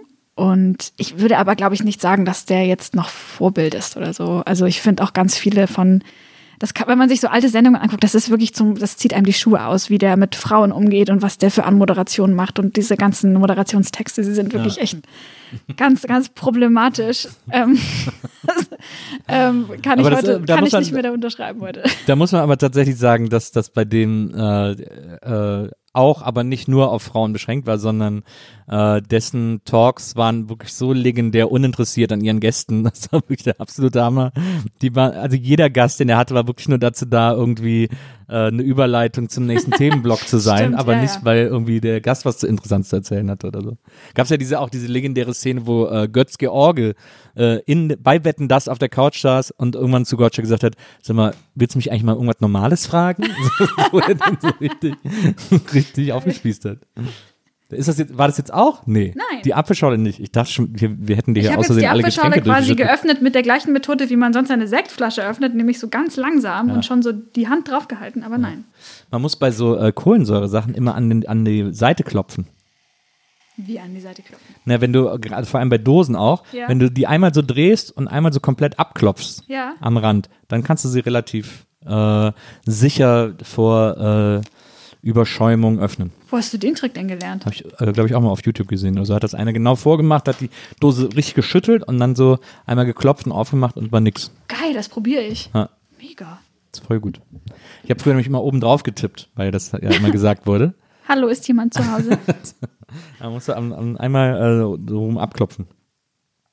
Ja, aber das, also, er war halt einfach ein guter Entertainer, ne? Also der hat halt irgendwie das echt geschafft, ähm, einen am Fernseher zu unterhalten und irgendwie alle so mitzunehmen. Also wie das auch wirklich kaum einer noch nach ihm irgendwie hingekriegt hat, finde ich. ja, irgendwas hat er auf jeden Fall in, äh, hingekriegt. Ja. Ähm, also auch im Vergleich so mit so internationalen Gästen zum Beispiel. Da hat man, also er ist natürlich irgendwie auch krachend gescheitert und das war alles hochnotpeinlich, aber es wurde auch nicht mehr besser nach ihm. Ja. Ich glaube, ich glaube, das, ich glaube, sein Geheimnis war, dass ihm war, ihm war das alles so ein bisschen egal. Das äh, oder das oder das war zumindest das Bild, das er vermittelt hat. Ähm, d- dass man, dass er hier jetzt gerade gar nichts ernst nimmt und das alles so ein bisschen, mein Gott, wir sind halt jetzt zusammen und jetzt machen wir mal, jetzt machen wir was Lustiges. Ähm, das fand, das war, glaube ich, irgendwie so, dass ich habe den ja zweimal getroffen, ähm, weil ich zweimal bei ihm zu Gast war. Einmal bei äh, Kinderwetten das, muss so 94 gewesen sein oder so, und einmal bei Gottschalks Hausparty, das war eine Sendung, die hatte der damals auf Sat 1. Ähm, und äh, es war so lustig, ich saß bei Wetten das in der Garderobe und dann kam so eine Aufnahmeleiterin zu mir und hat gesagt, ähm, ja, Thomas ist jetzt bereit, dich zu sehen. Ich so, äh, okay, ja gut. Dann, also ich hatte auch nicht darum gebeten oder so, sondern es hieß es dann einfach. Und dann bin ich mit ihr dahin und dann ähm, hat der mich so, dann bin ich in seine Garderobe rein und er saß dann da im Bademantel Ach was. und eine Frau hat ihm gerade seine Locken geföhnt hinter ihm. Und, äh, und ich habe mich dann da hingesetzt, da war ich ja gerade bei Viva und dann hat er irgendwie gesagt so, ja, Nils, wenn ich dich jetzt hier so sehe, super, das erinnert mich an die Zeit, wie ich damals im Radio angefangen habe und so, weil ich war ja auch, ich war 18 oder 19 oder irgendwie so. Und dann hat, er, hat ihn das sehr an seine Jugend erinnert und dann hat er sich sehr gefreut und ich so, ja, alles klar und dann, okay, dann bis gleich in der Sendung und dann hat er einfach zehn Minuten auf mich eingeredet und dann durfte ich wieder gehen. und dann, äh, und dann war ich ein halbes Jahr, höchstens ein Jahr später bei Gottschalks Hausparty zu Gast und sitze in der Garderobe und warte, dass es losgeht. Und dann kam da eine Aufnahmeleiterin, ja, Tommy ist jetzt bereit, dich zu sehen. Und ich so, okay. Und, ich wusste ja schon, dass das anscheinend eine Sache ist. Und dann kam ich zu ihm in die Garderobe, auch wieder eine riesen Garderobe, eingerichtet wie ein Wohnzimmer, auch wieder eine Frau, die ihm die Haare kämmt diesmal. Und er zu mir, Nils, wenn ich dich jetzt hier so sehe, das erinnert mich genau daran, wie ich damals angefangen habe. Und ich so, okay, cool. Aber es war, mein Gott, also ich äh, war ihm jetzt auch nicht böse oder so, weil äh, der muss das ja, muss ja jeden Tag irgendwie 20 Gäste empfangen. Äh, da rutscht einem sowas schon mal durch. Aber das fand ich sehr, sehr interessant, dass es da einfach da so eine, so eine Masche gibt, auch die Gäste zu empfangen. ich glaube fast, dass das ähm, eher, also es klingt erstmal unprofessionell, wenn man so nicht gesehen wird als Individuum, aber wahrscheinlich ist das Teil seiner Professionalität, dass er diesen Ablauf hat. Ja. Also ich, von mir sagt man vielleicht auch irgendwann mal, Ilona ist jetzt bereit, dich zu sehen. Und dann mache mach ich so immer den gleichen Spruch. Und alle sind hinterher so, das hat sie auch letztes Mal schon gesagt. Was meinst du, was ist dann so für ein Spruch? Was was das für ein Spruch ist, den du dir dann so drauf schaffst? Ähm, ich finde immer gut, wenn man mit so Komplimenten einsteigt und so sagt, hey, geile Schuhe, wo hast du die her? Ach, geil, ja, krass, ja, Doc Martens immer schlimm Bahama, Einlaufen. cool. Ja, ja, genau. Deichmann, ja. Kenn ich. Gehe auch gerne bummeln. Äh, Die haben immer so eine rote Sohle, ne? ähm, Ja. Dann hast du, äh, also hast dann hier eben äh, Jobs gemacht, hast ja dann auch, du hast auch mal gesagt, dass du äh, mal versucht hast, Stand-up zu schreiben, aber das war gar nichts für dich, weil das, weil das quasi nicht die, das Wirkprinzip deiner Art von Humor ist, im Grunde genommen. Ja, genau. Also ich habe festgestellt, dass mein Humor einfach nicht so ein performativer Humor ist. Das tut meinen Witzen schon immer ganz gut, wenn die wo stehen und man die lesen und vielleicht nochmal lesen kann. Ja. Und dann ist es vielleicht im besten Fall lustig, aber halt manchmal auch nicht. You never know. Das finde ich übrigens so interessant. Ich habe jetzt, äh, jetzt wieder Chips, aber macht ja nichts. Ähm, dass du dir den Luxus leistest und ähm, also die Leute, die dich kennen oder die dich so entdecken auf Twitter oder so, entdecken dich ja wegen den lustigen Tweets, die du machst. Es gibt ja auch so Twitter-Perlen von dir, so die besten Tweets von Ilona Hartmann und sowas. Ähm, äh, also so. Aber du, du leistest dir selber sozusagen den Luxus auf deinem Insta-Account, auf deinem Twitter-Account. Das sehe ich immer, das finde ich gerade so gut daran, äh, auch ganz oft einfach diese Ironiewelt zu durchbrechen. Weil das ja so ätzend ist, wenn immer alles nur ironisch gelesen wird von einem und immer alles nur mit Ironie aufgeladen wird, dann merkt man ja selber, da kommt man ab einem gewissen Punkt X nicht mehr weit. Also man entwickelt, glaube ich, dann auch selber so einen Zynismus der Welt gegenüber.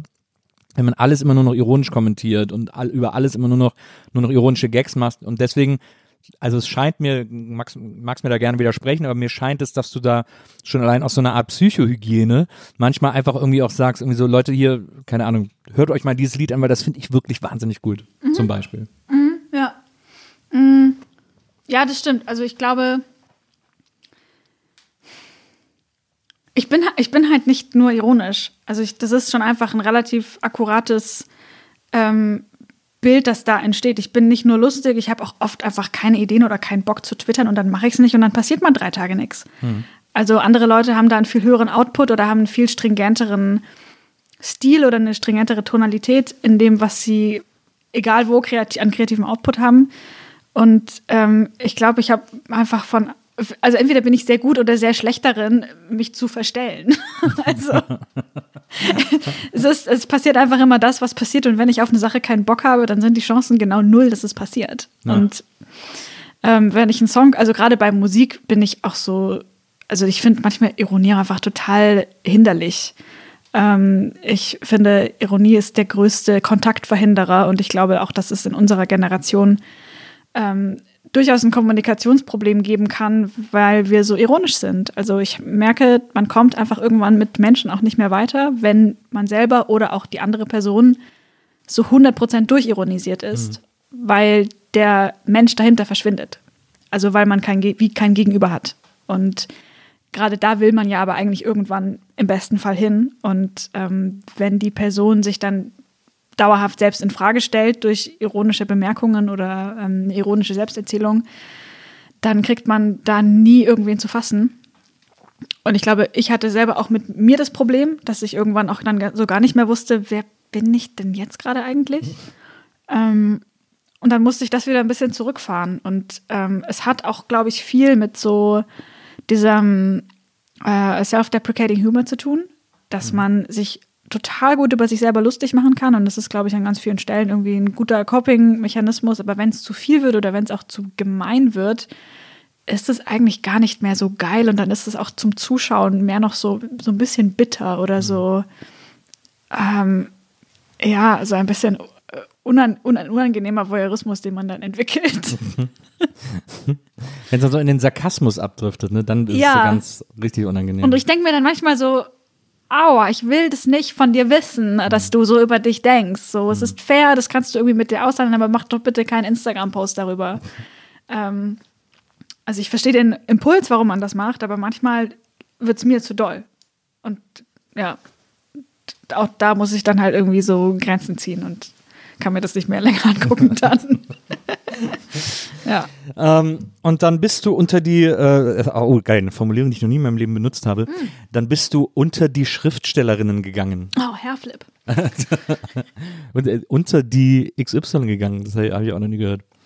Ähm, äh, noch, nie, noch nie benutzt. Aber toll. War jetzt endlich mal äh, ähm, der Moment dafür. Dann äh, hast du äh, dein erstes Buch geschrieben. Land in Sicht. Und ähm, bevor ich jetzt auf den Inhalt komme, äh, es, ist, es ist ganz interessant. Ich habe ähm, zwei Aussagen von dir in zwei unterschiedlichen Interviews gelesen. Nur eine kann wahr sein. Und deswegen Oh, muss ich jetzt von dir erfahren. Jetzt werde ich hier ist. überführt. Also es gibt schon, es gäbe eine Möglichkeit, wie beide wahr sind, aber sie widersprechen sich schon. Du hast in einem Interview, wo du gerade, glaube ich, mitten in, sozusagen im Schreiben warst, ähm, hast du erzählt, ja, äh, du liebst es, das Buch in deiner gewohnten Umgebung zu schreiben, dich hinzusetzen, morgens äh, am Buch zu schreiben und dann irgendwie äh, den Tag so zu beginnen und so weiter und so fort. Das ist für dich ganz wichtig, dass du das, äh, wie gesagt, dass du dieses Buch in der gewohnten Umgebung schreibst. In einem anderen Interview hast du erzählt, du hast dir extra äh, was in Wien gemietet, bist nach Wien gefahren, ähm, um da dann dein Buch zu schreiben, äh, weil du da irgendwie an einem anderen Ort warst und dich das so inspiriert hat und so. Ähm, so, es ging beide Male ums gleiche Buch. Ilona. Und jetzt Ähm. müssen wir natürlich wissen, was war da los? Ich kann es auflösen. Es, es stimmt beides. Also ich habe äh, in der ersten, ich habe phasenweise viel zu Hause geschrieben. Ähm, ich war aber auch, und das war dann quasi schon kurz vor Abgabe, so die letzten Kapitel, die letzten Reste habe ich in Wien geschrieben, weil ähm, ich familiär Bezug zu Wien habe und ähm, auch ein Teil der Handlung dort spielt und das einfach auch ein Ort war, an dem viel passiert ist. Und da bin ich dann nochmal nach Wien gefahren. Das hat so mittelgut funktioniert. Das war jetzt fürs Schreiben nicht unbedingt zuträglich. Deswegen würde ich sagen, ich habe dann eher so in Wien aufgesogen oder beobachtet oder nochmal so, bin nochmal in das Gefühl gekommen. Und das tatsächliche Aufschreiben ist tatsächlich eher zu Hause passiert oder dann im Zug von Wien nach München oder so. Also Ja. dann eher so ähm, unterwegs. Also ich würde sagen, rein die meiste Schreibstrecke habe ich schon zu Hause gemacht, aber manchmal braucht man, um noch mehr schreiben zu können, den Input von außen und den habe ich dann unter Umständen auch tatsächlich an einem völlig anderen Ort gesucht. War das denn ein Fight für dich, das zu schreiben? So teils, teils. Also mh, ich glaube, ich war durch meine vorherigen Berufe, also als Online-Redakteurin und als ähm, Texterin schon gewohnt, Aufgabe kriegen, Aufgabe machen, Aufgabe abgeben. Ich glaube, das ist so ein ähm, Modus, der, der auch jetzt irgendwie so, also Leuten, die noch nie irgendwo in einer Anstellung gearbeitet haben, teilweise schwerfällt, dass man eine Aufgabe loslässt, gerade so eine kreative. Das konnte ich ganz gut. Ähm, gleichzeitig ist halt ein Buch nicht ein Headlines oder ein Artikel, sondern es ist einfach ein ganzes Buch und es ist auch was sehr Persönliches gewesen. Und ich glaube, da war dann, die, also die Blockaden waren andere oder die Probleme waren andere, ähm, wo ich dann irgendwie nochmal prüfen musste, ist es jetzt, ist es zu witzig zum Beispiel? Oder ist es zu ehrlich oder habe ich an der Stelle ein bisschen zu viel gelogen? oder wie auch immer. Also es waren dann eher so äh, auf der Metaebene so Nuancen, die ich prüfen musste und wo ich dann teilweise auch so Passagen sehr oft überarbeitet habe, bis ich das Gefühl hatte, so kann ich es hergeben und das ist genau das richtige Maß von allem. Und das war schwer, also weil es ja irgendwie auch eine ganz andere Art des Schreibens ist und die Literaturwelt, das sage ich jetzt, wo ich drin bin, aber das habe ich auch schon vorher gemerkt, die hat schon so, die bringt schon so einen gewissen eine Erwartungshaltung vielleicht mit oder einen vielleicht auch Dünkel oder zumindest hat sie was recht Elitäres, finde ich.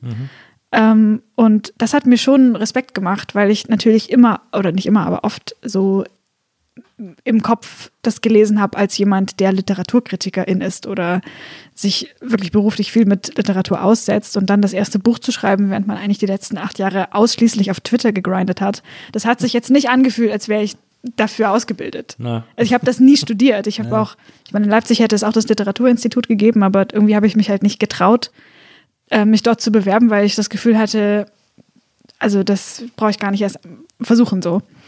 mit, mit meinem Stil und mit dem, was ich zu sagen habe. Und das war, glaube ich, dann die größere, äh, die größere Hürde oder die größere innere, der, der innere Kritiker, der mich da ja, beschäftigt hat. Ich habe auch irgendwo gelesen, äh, da hast du, da warst du, glaube ich, so in den, in den letzten Zügen und ähm, da hast du dann im Interview irgendwie erzählt, äh, du hättest jetzt irgendwie nochmal durchgearbeitet und äh, da werden Passagen in die letzte von einem Jahr geschrieben, wo du jetzt denkst, oh Gott, was ist denn das? Also das finde ich, das finde ich schon krass, dass man äh, im eigenen Buch nach einem Jahr irgendwie auf Stellen stößt, die man ich meine, ja, ist nicht super viel Zeit, die man, wo man aber dann sagen würde, oh, das würde ich ja niemals mehr so schreiben.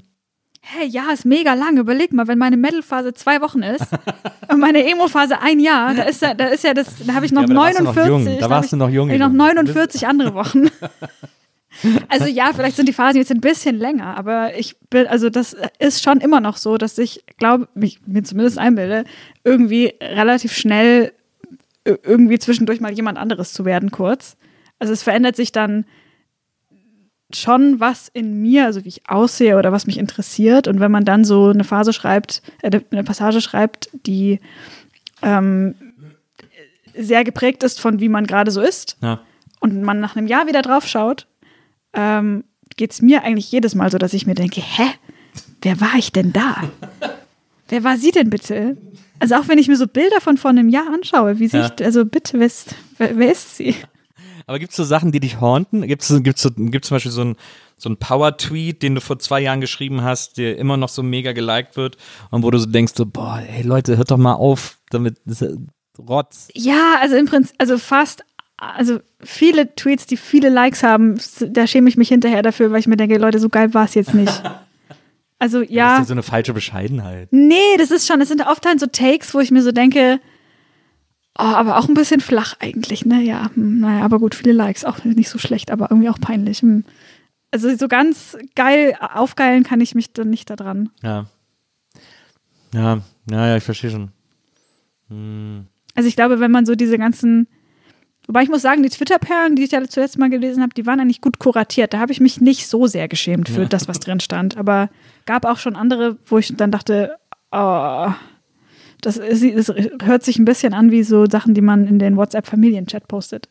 Irgend- Irgendwer hat dich auch mal gefragt, äh, ob man das lernen kann, lustig zu sein oder, oder, äh, oder so lustige Sachen zu schreiben. Und da hast du dann irgendwie geantwortet, ähm, dass es schon so eine, äh, äh, dass es schon so Literatur gibt, ich glaube Comedy Toolbox oder irgendwie sowas hast du dann, äh, hast du dann zitiert, ähm, bei der man so ein bisschen lernen kann, wie die Mechaniken von Gags gehen und sowas. Ja, also ich glaube, das ist zumindest ein Teil davon. Ich glaube jetzt nicht, dass jemand, der gar kein Gespür dafür hat, das Buch liest und danach gute Gags schreibt. Ich glaube eher, es ist so. Aber es wäre eigentlich, ich glaube, am allerwitzigsten, wenn man jemanden nimmt, von dem man weiß, dass der echt nicht witzig ist und den das durcharbeiten lässt und dann sagt, jetzt schreib mir mal einen Gag. Das wäre eigentlich wieder geil. Vor allem in diesem, in, in diesem Buch, das ich meine, von, ich glaube, er heißt John Vorhaus, dieses ähm, Comic Toolbox. Das ist auch so der ist das Standardwerk. So jeder Comedy-Autor ist so, ja, schnarch, aber ähm, das, das sind halt auch so wie so. Sid Field im Drehbuch schreiben auch. Ja, genau, das sind so Übungen drin, die man ausfüllen kann. Also du musst dann so verschiedene Setups und dann musst du das irgendwie so ein- konfliktreiche Setups und eine konfliktreiche Protagonist umdrehen und irgendwie das aufschreiben und so. Das ähm, wäre extrem witzig, das mal jemandem zu geben, der branchenfremd ist zumindest. ähm, aber ja, ich weiß nicht, witzig sein lernen. Also die Mechanik kann man bestimmt lernen, aber ich glaube, Humor funktioniert natürlich auch viel über Spontanität und über Timing und Ist so. das nicht, äh, was ich mich frage, mh, oder was ich dich jetzt frage, ist, äh, falls mir gerade einfällt, ist es nicht ätzend, wie das sich in den letzten Jahren so entwickelt hat, dass alle plötzlich über so eine Art Humortheorie diskutieren, dass plötzlich alle einem erzählen wollen, wie gute Gags funktionieren. Jeder zweite sagt, Humor ist Drama plus Zeit oder keine Ahnung, wie dann diese Formel geht und so. Und alle wollen immer nur noch die großen Humortheoretiker sein, die, die wirklich guten, die wirklich echten Stand-Upper gut kennen, äh, die so richtig Indie sind und äh, die nur vor zwei Leuten auftreten, weil die zu kontrovers sind und so. Ähm, das ist mir so aufgefallen, es hat- ist auch viel durch, durch Podcasts befeuert worden und ich nehme mich da auch gar, auf gar keinen Fall raus. Auch ich habe schon viel in Podcasts über ähm, über, also theoretisch über Humor geredet sozusagen. Und ich denke immer wieder so, ist doch, es ist, ist für eine ganz kleine Bubble an Leuten interessant, aber eigentlich ist das voll ätzend, so auskennerisch über Humor zu reden. Es ist mir tatsächlich, also wenn du jetzt Fragen an mich hast, ich habe keine Ahnung, weil es ist mir wirklich ziemlich egal. ich finde tatsächlich auch Comedy oft gar nicht so lustig. Ja. Also Worüber lachst du? Worüber lacht Ilona Hartmann? ich mag zum Beispiel, keine Ahnung, ich mag Hazel Brugger mega gerne. Ich finde sie mega lustig und sie macht auch Comedy und sie macht Stand-up und ich liebe alles, was sie tut, so bisher. Ähm, aber es ist jetzt nicht so, dass ich dann denke, hm, ich mag Hazel Brugger, wen könnte ich noch gut finden? Ich schaue mal so bei YouTube, wer mir noch so, so. Ich schaue mir das nicht aktiv an. Also ich finde das eher dann lustig, wenn es mir mal vor die Nase gesetzt wird. Und ansonsten habe ich, ähm, kann ich dazu eine Anekdote aus einem anderen Podcast erzählen. Ähm, ich war zu Gast bei äh, Till Reiners in seinem äh, Podcast. Naja. Der hat mir die gleiche Frage gestellt. Und ich habe die Anekdote erzählt, wie mir jemand ein Video von einer ähm, Seekuh geschickt hat in einem großen Aquarium. Ich glaube, es war irgendwo in den USA. Und diese Seekuh schwimmt äh, in Zeitlupe auf das Glasfenster und stößt natürlich an und es sieht wahnsinnig lustig aus. Und ich habe während des Erzählens ähm, so einen richtig hässlichen Lachanfall gekriegt. Also du kennst ja so das nette Lachen, das Ja, so ja. Ich, ich kann dieses Lachen, für das man sich beim Lachen richtig schämt, weil Genau. man denkt, oh Gott, ich, Wo ich muss schon- gerade aussehen, als würde mir alles entgleisen. wo schon die Gesichtsmuskeln sich komisch Ja, ja. zusammenkrampfen und man auch schon so leichte Tränenansätze in den Augen hat. Ähm, so richtig the ugly laugh. Ja. Ähm, das ist mir passiert und dann ist mir in dem Moment auch nochmal deutlicher klar geworden, ich bin gar nicht geeignet für dieses Comedy-Thema. Ich finde einfach Tiere viel zu lustig. Ja. Also das ist es schon. Ähm, ja, das also finde ich ich, interessant. Mein Mitbewohner in München, äh, als ich in München studiert habe, ähm, haben, wir, haben wir oft zusammen ferngesehen. Wir haben damals auch, kam die erste Big Brother Staffel, die ein Jahr ging. Und äh, wir haben in der WG zu dritt gewohnt ähm, und wir haben uns jeden ein Jahr lang jeden Abend um 19 Uhr vom Fernseher getroffen und Big Brother geguckt. Äh, waren echt voll, völlig drin. Und, ähm, und äh, mit, dann habe ich manchmal so mit meinem, mit meinem Mitbewohner irgendwie im Zimmer gesessen, wir haben uns unterhalten und ein bisschen ferngesehen und gesappt und so. Und manchmal sind wir bei, äh, da hast du auch mit äh, Linus Volkmann, der ja auch hier war, äh, drüber geredet, ähm, bei äh, Ups, die Pannenshow hängen geblieben. Ähm, und da waren ja dann auch immer so Tiersachen. So, äh, ich glaube, du hast sogar gesagt, dass es mit deine Lieblingsrubrik war äh, bei, bei Ups.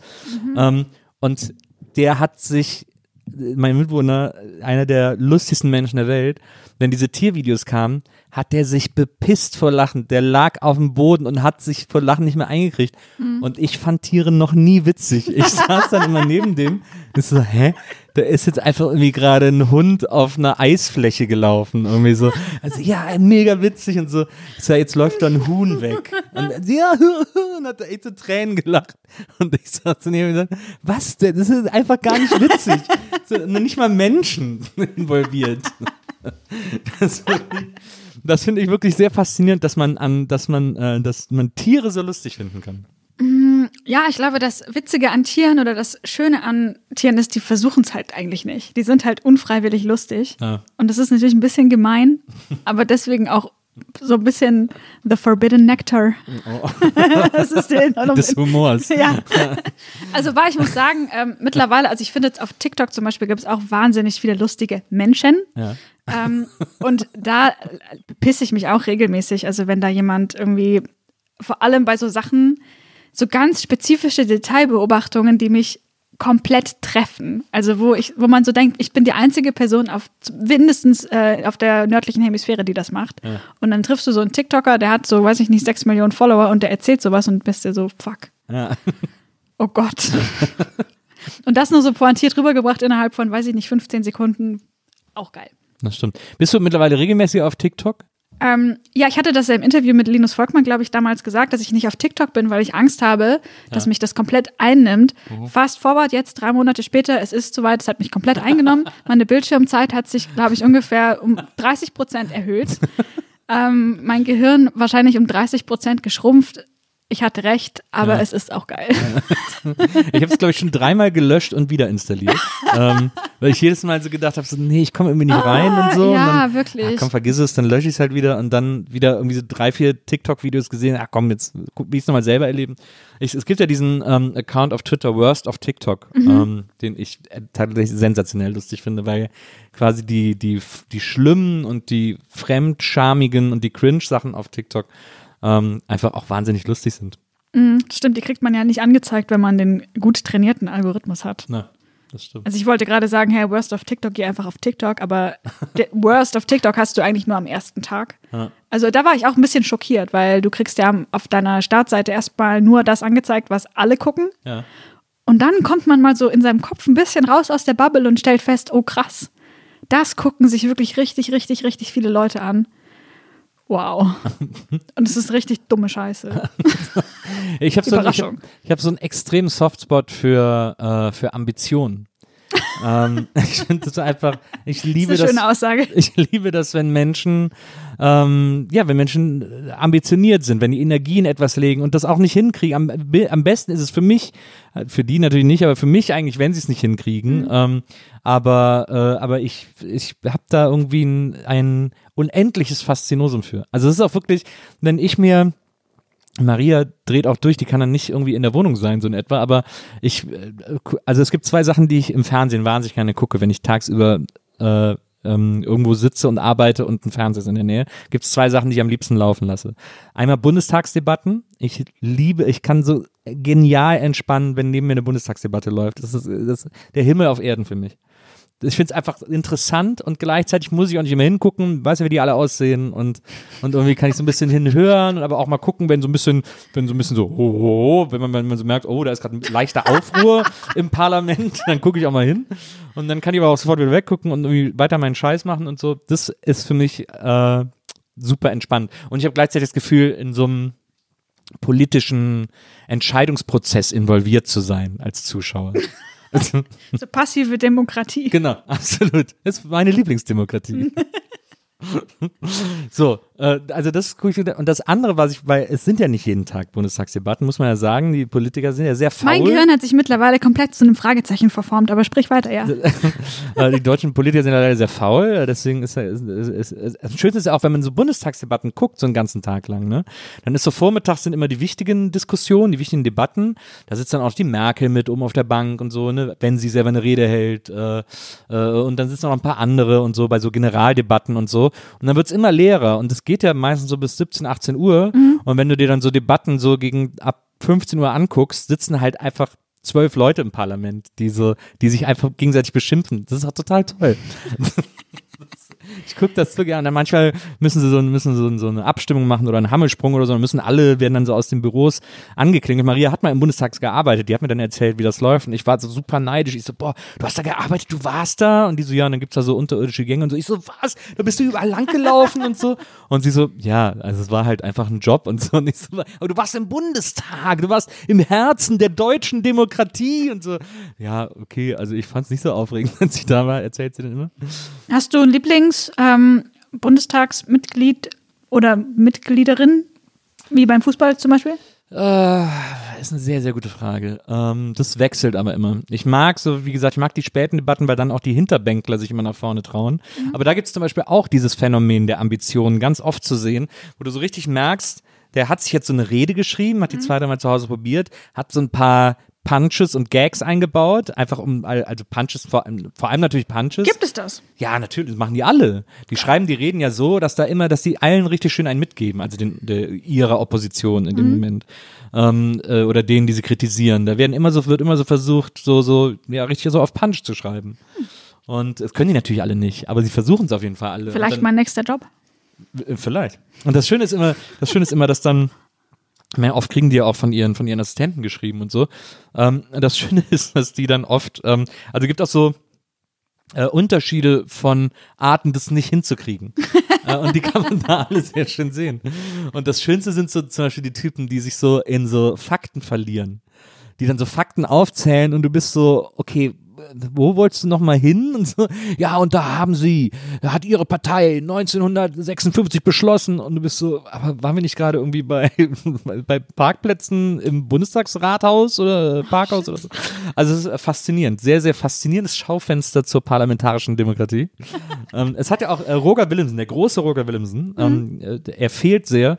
Der hat ja mal ein Buch geschrieben, das heißt, äh, das hieß, äh, ich weiß gar nicht, wie es ein ganzes Jahr oder so oder ein irgendwas mit einem Ja, ist glaube ich im Titel. Da ist er ein Jahr lang jeden Tag in den Bundestag gegangen, hat sich die Debatten angeguckt und hat das dann so, hat darüber ein Buch geschrieben, wie so die Stimmung ist, was er so beobachtet, wie Demokratie nach, in seinen Augen funktioniert und so. Auch geil. Super Idee, na, ganz tolle Idee. Aber Das- auch richtig hart. ja, aber das ist tatsächlich das Buch, das ich liebend gern geschrieben hätte, weil die, das ist mein Traumjob. Das wäre mein Traumjob. Das finde ich total hammer. Was spricht dagegen, das nochmal zu machen? Naja, ein, ziemlich alles. Naja, äh, die Zeiten haben sich ja durchaus sehr geändert, seitdem er das gemacht hat. ein ganzes Jahr der Remix. ein ganzes Jahr again. naja, auf jeden Fall, ähm, äh, das gucke ich immer gerne. Und das andere, was ich gerne gucke, ist, ähm, wenn keine Bundestagsdebatte ist, ähm, mitten im Leben. Die ganze, die komplette äh, RTL-Nachmittagsschiene. Ähm, weil, und, weil da kommen wir nämlich auch wieder zur Ambition, diese, diese Darsteller, die alles geben für diese Sendung. Ähm, und die wirklich alles versuchen, was in ihren Augen Schauspiel darstellt. Ähm, und alles da reinlegen, in diesen, für diesen Moment, in dem sie schon vergessen werden, während man sie sieht. Ähm, das finde ich, das, das ist, das berührt mich an Orte, da kommen viele Sachen gar nicht hin. Das berührt mich richtig. Ich habe das wirklich schon ganz lange nicht mehr geschaut. Ja, ich auch nicht. In letzter Zeit bin ich halt nicht so oft dazu gekommen, aber Aber ich erinnere mich, dass ich dann meistens mich ein bisschen geschämt habe. Für, also für mich selber. Ich fand das so ein bisschen beklemmend. ja. Also es hat, es ist halt spannend, weil ähm, es hat sowas total Verwundbares, weil man den Leuten so sehr anmerkt, wie sehr sie es wollen. Aber gleichzeitig äh, scheitern sie ja öffentlich damit. Und das hat wieder so eine, das hat wieder so einen Schmerz. Das finde ich, Das so finde ich extrem schwer auszuhalten. Aber also eigentlich gar keine so leichte Unterhaltung, wenn man es auf der emotionalen Ebene diskutiert. Sehr, sehr, sehr, sehr dark. Ähm, aber ich finde es halt deswegen, ich glaube, ich komme deswegen so gut damit klar. Ich habe früher manchmal auch so Frauentausch geguckt. Morgens werden ja immer zwei Folgen Frauentausch gezeigt. Ähm, und das habe ich früher auch manchmal geguckt.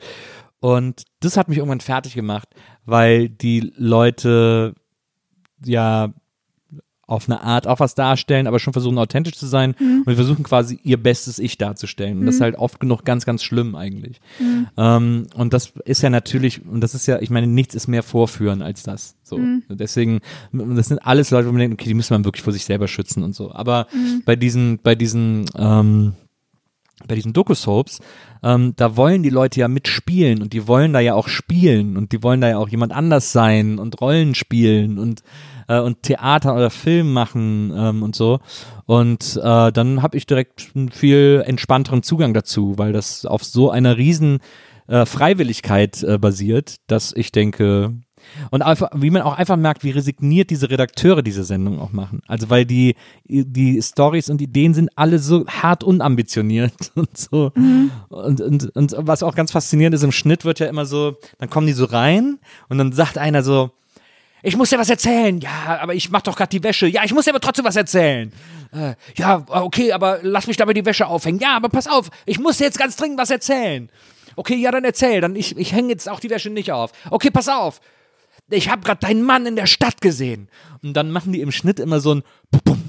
Nur so ganz, also es wird einfach so auf den Ton gelegt, auf die Tonspur. Wird von irgendwo kommt immer so ein so ein Herzschlag oder so ein Trommelschlag oder so, damit wir auch vom Fernseher wissen, oh Gott, das ist die dramatische Situation. Sie hat den Mann in der Stadt gesehen. Das finde ich Ein ganz schöner toll. Kontrast zwischen extrem hoher Ambition und extrem niedriger Ambition. Ja, absolut, absolut. Es findet alles nebeneinander statt. Das Hast du mal selber sowas mit, in sowas mitgespielt? Nein, auf gar Würdest keinen du Fall. das mal machen? Nee, auf gar keinen Fall. Ich habe mal als, also zu Viva-Zeiten habe ich mal äh, bei Verbotene Liebe mitgespielt. Ja. Aus Spaß, weil ich gesagt habe, komm, einmal in der Soap mitspielen. Ja. Das muss man schon mal gemacht Und haben. warst du nicht auch mal bei ähm, Lindenstraße oder so? Unter? Nee, ich habe, ich mache ja mit Maria diesen Podcast über die Lindenstraße. Ja. Und ähm, und die Lindenstraße und, und Maria hasst ja die Lindenstraße. Hm. Und ich zeige ihr immer alte Folgen und versuche sie zu überzeugen, dass die Lindenstraße die beste Serie aller Zeiten ist. und äh, und dann besprechen wir immer die Folgen so. Und die Lindenstraße selber fand es wahnsinnig lustig, dass wir das gemacht haben. Mhm. Die haben uns auch alle Folgen auf DVD zur Verfügung gestellt und so. Und, äh, und dann äh, war aber klar, dass sie abgesetzt wird. Ja. War auch nicht unsere Schuld, kam, äh, kam erst später. Zu wenig Ähm, geguckt. ja, genau. Dann war klar, dass die abgesetzt wird. Und dann haben die, weil die solche Fans von unserem Podcast sind, äh, gesagt, komm, ihr kriegt hier, ihr kriegt hier einen kleinen Gastauftritt. Und dann sind wir einmal durchs Bild und haben irgendwie zwei Lines gesagt und so und sind dadurch jetzt Teil der Serie, die Maria so hasst. Wie fand Maria das?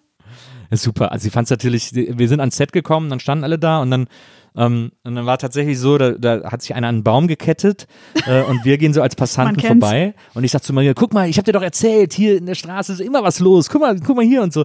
Und ich will so, ich will so zugucken und Maria zieht mich so weiter, komm, wir müssen weiter. Und ich so, aber lass doch gucken, ist doch geil. Und dann sagt Maria so, nee, komm jetzt weiter. Und im Weggehen sagt sie, oh, ich hasse diese Straße.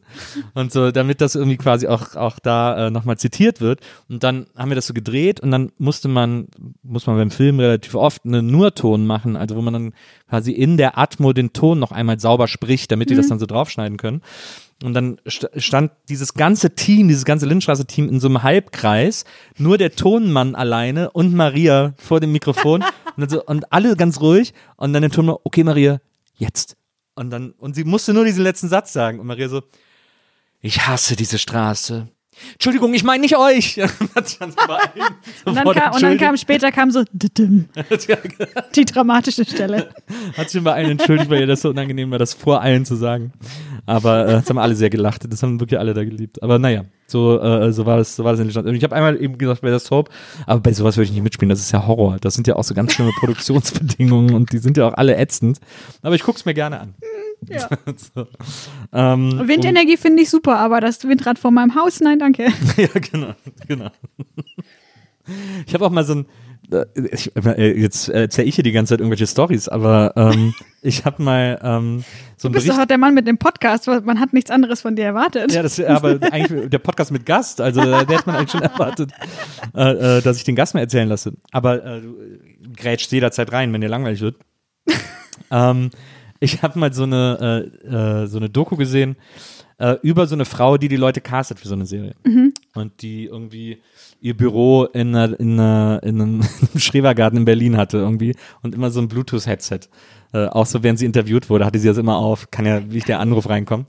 Ähm, so eine, eben so eine Casterin für sowas. Ähm, und die auch, die wirklich so, die macht so Kaltakquise. Die geht so über einen Alex und guckt sich so Leute an und sagt, oh, der sieht interessant aus. Ey, du siehst interessant aus. Willst du nicht mal hier, weil wir halt mitspielen? 500 Euro oder keine Ahnung. Sagt sie denen dann, lässt sie dann direkt also die Adressen von denen geben und so und baut sich halt so eine Kartei auf, indem sie eben Laien, weil es sind ja alles immer Laien, ähm, damit sie, indem sie eben Laien castet, die Bock haben. Und, ähm, und meine beste Freundin, das ist wirklich eine schräge Story. Äh, meine beste Freundin, die ist Schauspielerin, ähm, auch ziemlich erfolgreich und äh, die hatte Geburtstag. Und dann, ähm, ich weiß gar nicht, was ein runder Geburtstag, weiß ich nicht mehr. Auf jeden Fall war irgendwie klar, wir machen irgendwie Party und so. Und, ähm, und dann hat sie bei sich zu Hause in, in der Wohnung, in der sie damals gelebt hat, irgendwie alles äh, aufbereitet und so. Und ich war auch da und ganz viele Freunde und Gäste und hast nicht gesehen. Und dann klingelt's plötzlich und ich war irgendwie der Nächste an der Tür, ich mache die Tür auf, steht plötzlich diese Casterin aus dieser Doku vor mir. Und ich so, hallo? Und die so, ja, hallo, schön, schön, dass ich hier bin, hier, wo ist denn das Geburtstagskind und Schön, so. dass ich hier bin. Auch. Und ich so, hä? Da hat sie irgendwie, hatte sie noch einen Typen dabei, der auch irgendwie so ein bisschen weird war und dann irgendwie hatte sie auch, ich glaube, eine Flasche Sekt oder so als Geschenk dabei, whatever. Und dann ist die da reingegangen und dann gab es irgendwie so ein Sushi-Buffet und die hat sich ja auch bedient und hat irgendwie gegessen und Stimmung gemacht und so. Und alle Leute so, who is it? Irgendwie waren echt so mega verwirrt. Und das Schönste war, meine beste Freundin war dann auch so, wer ist das? Ach, die kannte sie auch nicht. Und ich so, ja, du hast sie eingeladen. Und die so, nee, aber ich kenne die gar nicht. Ich so, ja, aber du hast die ja eingeladen. Die so, ey, frag sie mal, wer sie ist und so. Und ich so, nee, ich kenne die. Ich weiß auch, was die macht. Die ist Casterin und so und die macht so ganz schlimme Sachen und so, aber ja, ich habe keine Ahnung, warum ich die eingeladen habe. Und dann, äh, und dann haben wir so ein bisschen rumgerätselt, dann habe ich mir mal irgendwie so ihre, ihre Nachrichten angeguckt äh, und ihren Nachrichtenverlauf. Und dann kam raus, dass äh, meine Freundin jemand anders einladen wollte, die aber den gleichen Vornamen hat. Und diese Frau, die hat sie mal irgendwann auf einer Premiere, hat die sie zugequatscht und hat gesagt, ja komm, gib mir deine Nummer, weil meine beste Freundin eben Schauspielerin ist, komm, gib mir deine Nummer, ich rufe dich mal an und so, um sie dann nie wieder anzurufen. Hat aber dann, als sie eingeladen hat, die Namen verwechselt und hat jetzt zufällig diese Frau eingeladen. Und die stand dann da so, was? Und die wollte auch nicht mehr gehen und so und das war äh, ein sehr, sehr schräger Abend. Unangenehm. Aber auch wieder ein Beweis dafür. Ich finde, also man kommt nach Berlin und denkt sich, boah, krass, Berlin, 40 Millionen Einwohner, geschätzt. alles ist riesig. Ähm, ich werde hier niemandem zweimal begegnen. Das ist das Beste. So, egal, auch wenn ich es verscheiße, so, man sieht sich eh nie wieder. Und dann so fast forward, ein Jahr später, die Bubble ist mini klein, jeder kennt jeden. Auch gerade so in, dieser, in diesem Medienbetrieb ist einfach so, ah ja, du kennst auch, ah ja, wir haben 70 gemeinsame Freunde auf Facebook. Ah, Cool. Oder Instagram. Ah, cool. ah, bye. Ja, das stimmt. Also das hat mich auf jeden Fall, also es schockt mich teilweise jetzt noch, wenn ich dann sehe, so, ach, hä, ihr kennt euch? Ja. Ah, Hat man so geplant, zwei Leute vorzustellen, wo man dachte, die, die matchen perfekt. ja, man will immer so der Connector sein und denkt sich so, komm, ich bin hier so Nokia Connecting People. Und dann geht's halt nicht, weil die kennen sich schon und es ist halt so, ah ja, wir waren damals vor sechs Jahren zusammen auf dem Meld und haben da irgendwas gemacht Ge- und Kitesurft. ja, Sag mal, ähm, äh, um nochmal auf dein, auf dein Buch zu kommen, äh, das du ja dann äh, auch fertig geschrieben hast und, und veröffentlicht hast und sehr erfolgreich auch. Finally, die- ja. tolle Kritiken bekommen. Vielen Dank. Äh, alle finden es super. Ist ja auch ein tolles Buch geworden. Ich habe eine sehr lustige Kritik gelesen ähm, äh, in, einem, äh, in einem Blog, ein Literaturblog, der, äh, glaube ich, äh, äh, privat betrieben wird, ähm, der sehr, sehr kritisch war mit deinem Buch. Ähm, äh, was mir sehr leid tut. Es ist auch es ist nicht richtig. Es, ich weiß nicht, ob es dich schmerzt. Also ich will nicht, dass es dir wehtut. Also ich habe ähm, keine, ich habe nicht so viel dazu gelesen, weil ich einfach gedacht habe, ich, also meine Policy ist so ein bisschen, ich kann das, ich lese das Schlechte nicht, aber dann darf ich auch das Gute nicht so sehr lesen, Ja, weil sonst ist ja das Bild auch wieder verschoben. Und weißt du was? Ich glaube, das ist totaler Bullshit. Weil, äh, ich meine, gerade in, wenn, äh, gerade Kreative, wir kennen ja das Problem, dass man sich äh, negative Kritik viel mehr zu Herzen nimmt als positive. Das stimmt. Also ja, ja. Ja, so Gemecker fällt einem eher auf als Lob. Da kann man sich auf jeden Fall länger drüber aufregen. Ja, und es greift dann auch an einem Ort an, den man irgendwie, der schneller angreifbar ist oder, oder der leichter verwundbar ist oder so. Das wissen ja auch Leute, die Kritiken schreiben, deswegen schreiben sie ja so. Ich glaube aber ehrlich gesagt, auch Kritiken schreiben macht so viel mehr Spaß, als eine positive Rezension zu schreiben. Es ist viel einfacher. Ich glaube, es macht richtig Bock. Nee, ich glaube, es ist einfach einfacher. Einfach schön mit dem Mittelfinger. Ja, so. das ist simpel. Ein Verriss ist das einfachste der Welt zu schreiben. Ja, komm, lies das vor Alle lesen es gerne. Aber, aber ein Lob äh, ist ganz schön. Ich fand es aber trotzdem so einen witzigen Satz. Ähm, da stand nämlich, ich habe weder bereut, das Buch zu lesen, noch wird es mir lange in Erinnerung bleiben. aber ich liebe das Buchcover. Ich erinnere mich, glaube ich, dass ich das auch auf äh, Instagram irgendwo dann tatsächlich doch gelesen habe. Das kommt mir irgendwoher bekannt vor. Das fand ich sehr, das war irgendwie niedlich, fand ich auf eine, auf eine gewisse Art. Geil, so, so, wenn man wirklich so gar kein Argument hat. Wenn man nämlich so gar nicht weiß, was man eigentlich sagen soll. Ist dann so, Ja, diese Person, ich weiß nicht, ob es ein. Mann oder Frau war, hat irgendwie nicht so richtig einen Zugang gefunden äh, zu der Story. War wahrscheinlich zu weit weg. ja, äh, fair enough, kann passieren. war wahrscheinlich zu weit weg von ihr. Aber ich finde es so interessant, die ist ja sehr biografisch. Äh, Das ist ja ein Roman, aber es ist ja, es gibt ja einen sehr hohen biografischen Anteil daran. Mhm. Und sozusagen die Kernstory ist ja äh, Story of Your Life, äh, Mhm. nämlich äh, ein, ein junges Mädchen, das zum ersten Mal seinen Vater kennenlernt Mhm. im Alter von Mitte 20 irgendwie. Ähm, das war bei dir ja auch so. Mhm. Ähm, wie weird ist das? Voll weird. aber, aber extrem weird. Ja. Also, wie sollte es auch nicht weird sein? Du hast ja bis dahin gedacht, Thomas Gottschalk wäre dein Vater. Ja, also bis, bis zum äh, äh, stolzen Alter von 24 war ich der absoluten Überzeugung, dass ich die, Tochter, die uneheliche Tochter von Thomas Gottschalk bin. Ähm, Nee, aber äh, erzähl mal, wie ist das denn? Also man kann sich das ja gar nicht, ich, das ist einfach so eine seltsam unvorstellbare Situation. Das finde ich irgendwie Mhm. schräg. Ehrlich gesagt fehlt mir auch jetzt, obwohl ich ein ganzes Buch darüber geschrieben habe, immer noch ein bisschen das Vokabular, um das gut zu beschreiben. Es ist einerseits was, also es ist einerseits, man trifft eine total vertraute Person, weil es ist der eigene Vater und ob man will oder nicht, man hat mit dem was gemeinsam. Ja. Und wenn es nur irgendwie verschiedene Sachen in deinem Erbgut sind. Ähm, und auf der anderen Seite ist es natürlich trotzdem eine komplett fremde Person. Ähm, und das macht eine ganz schwierige und komische und schwer zu greifende ähm, Dynamik auf, auf die einen auch nichts vorbereitet. Da kann man auch 700 Mal vorher drüber reden. Das hilft alles nichts. Man muss eigentlich einfach ähm, sich mit allem, was man hat, in diese Situation reinbegeben und dann aushalten, dass es die ganze Zeit komisch ist.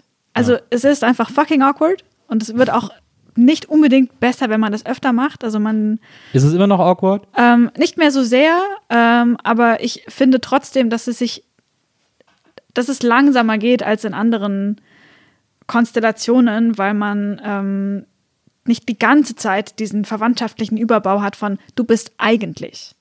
Also wenn man jetzt eine Freundin trifft, dann trifft man eine Freundin und dann denkt man nicht die ganze Zeit, aber du bist eigentlich meine Schwester. Das macht verstehe. irgendwie so eine, verstehe. das suggeriert, als müsste da eine Tiefe sein, die aber selbst in verwandtschaftlichen Beziehungen da eigentlich auch gar nicht sein muss. Also es hat auch bei mir dazu geführt, dass ich das nochmal total hinterfragt habe, wie eng und wie weit fasse ich denn diesen Begriff eigentlich und was gehört denn für mich da emotional dazu. Ja.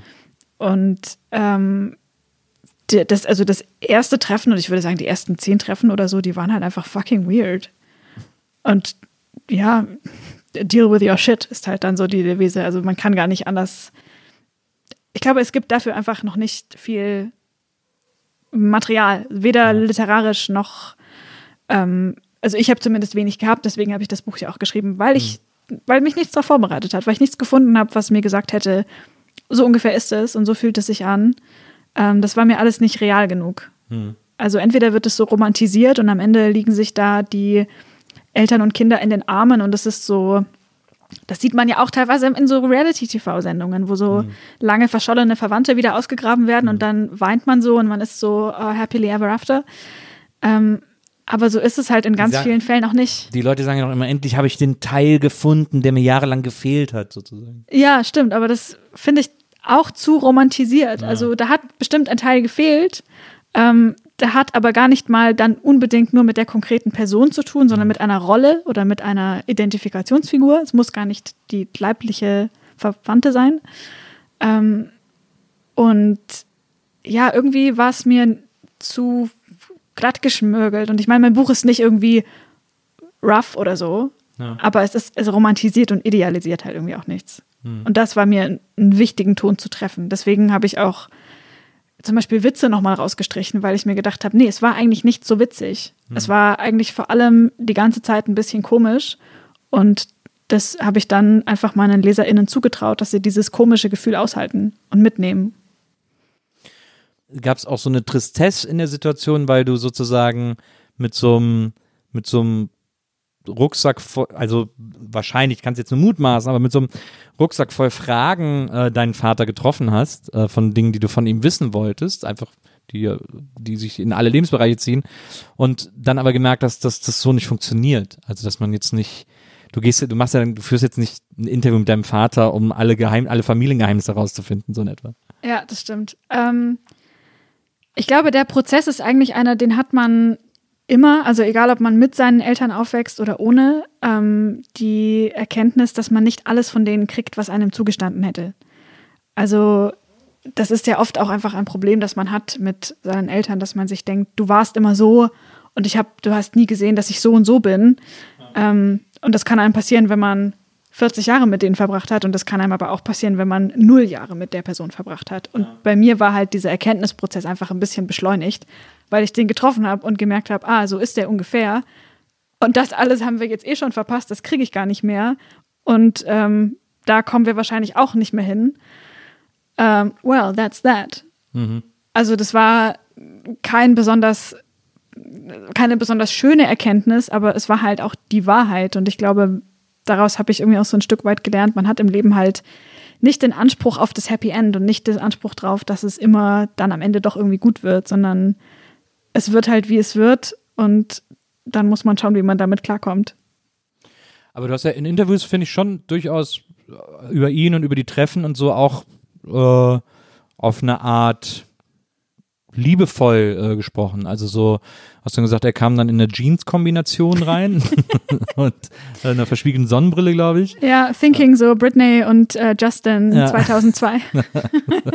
Double Denim. ja, Ähm, Triple.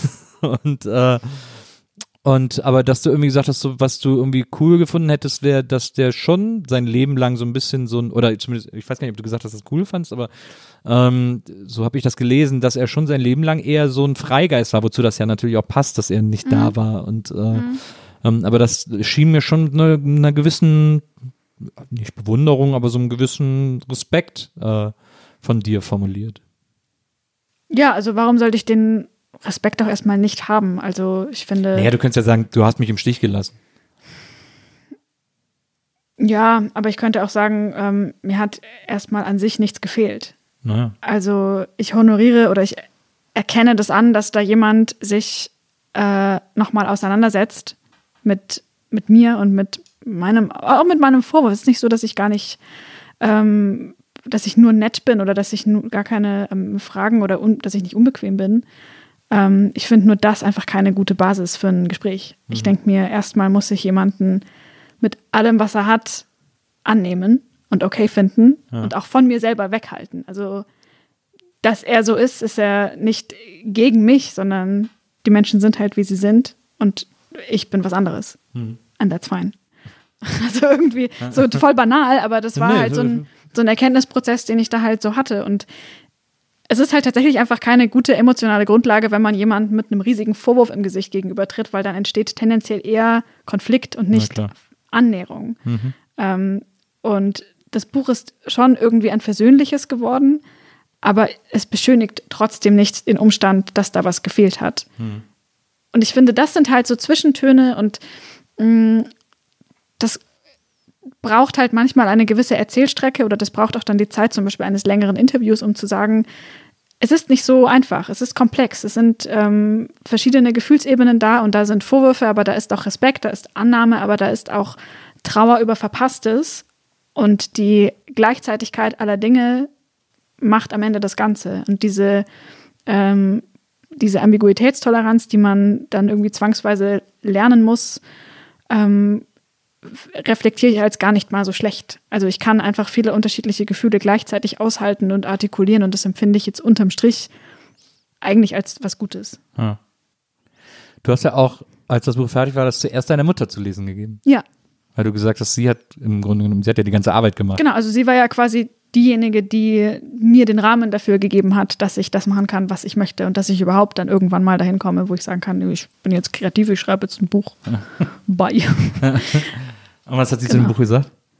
Ähm, ich glaube, sie fand das gut. Also sie hat, sie ist auf jeden Fall total stolz. Also das, äh, ja, hat sie auf jeden Fall mehrfach gesagt. Und ähm, witzigerweise ähm, hat sich da noch irgendwie jetzt wieder, ähm, ja, so ein, Dis so eine, das ist wieder mehr ein Gesprächsthema geworden. So wie wir sind und wie so unsere Familie funktioniert. Und das hat sich irgendwie alles wieder ein bisschen, ähm, es wurde wieder ein bisschen sagbarer. Ja. Also weil ich angefangen habe, darüber zu reden. Das ist auch, glaube ich, einfach so ein bisschen, wenn man, wenn man will, dass was passiert, muss man erstmal selber vorgehen und sagen, so, das hier ist mein Angebot.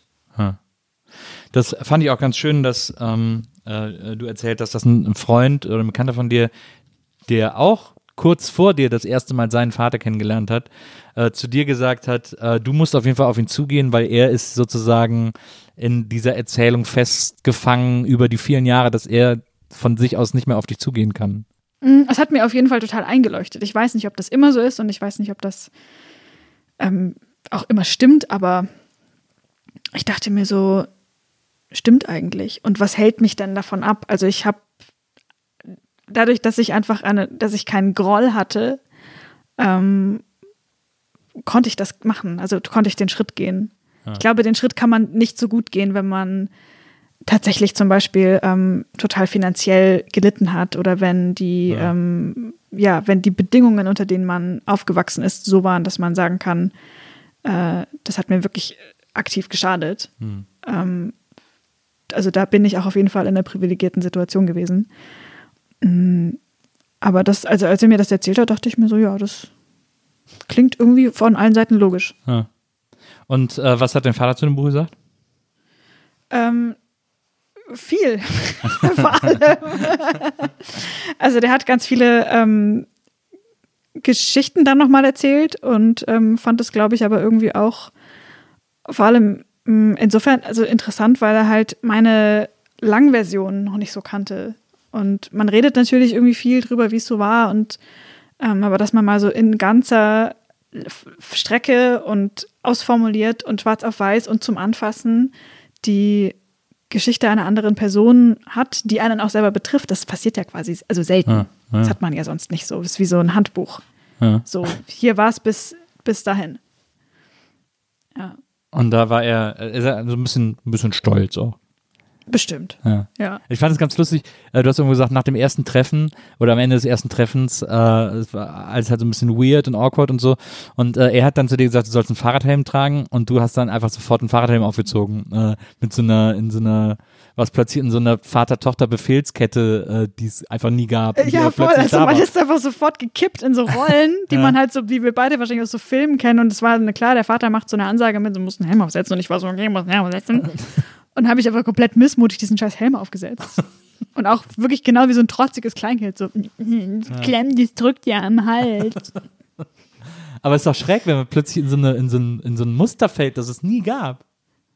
Ich meine, das Muster gab es ja, nur halt nicht zwischen Äh, uns. Zwischen euch, ja, ja, Aber, aber ich glaube, die Prägung, die man erfährt, also über wahrscheinlich einfach nur Medien oder befreundete Familien oder das Umfeld, ist einfach stärker, als man glaubt. Das ist krass. Das macht was mit einem. Voll, ja. Ja. Crazy. Ja. Ähm, Land in Sicht heißt das Buch. Äh, extrem empfehlenswert. Ähm, sollte man unbedingt lesen, ähm, um so ein bisschen auch diese Geschichte zwischen dir und deinem Vater äh, kennenzulernen, die sehr, sehr, sehr äh, lesenswert ist. Du hast gesagt, dass du nicht besonders gut kochst, äh, aber backst. Und backen würdest du, also wenn, wenn du einladen würdest äh, und, und, und du äh, würdest uns einladen und sagen, ich, ich back uns was, dann würdest du vor allem gerne Sektschnitten backen. What the fuck are Sektschnitten? Ich glaube, es ist auch ein österreichisches Rezept. Im Original ist das so ein Biskuitboden und da oben drauf ist dann so eine relativ dünne, ähm, aber sehr saftige Schicht aus so, so eine Art Himbeergelee. Ja. Also man kocht einfach Himbeeren ein und ähm, das wird dann so ein bisschen fest. Und obendrauf kommt dann eine Mischung aus geschlagener Sahne, Schlagobers. Schlagobers, genau, Sekt mit einer schönen Perlage und ähm, irgendeine Form von mm, also ein Pulver, was irgendwie diese Masse so ein bisschen Also andickt. so ein Sahnesteif. Ja, irgendwie sowas. Ich muss allerdings zugeben, dadurch, dass es ein österreichisches Rezept ist, ähm, habe ich in Deutschland noch nicht ganz das perfekte Pendant gefunden, was diese Creme festmacht.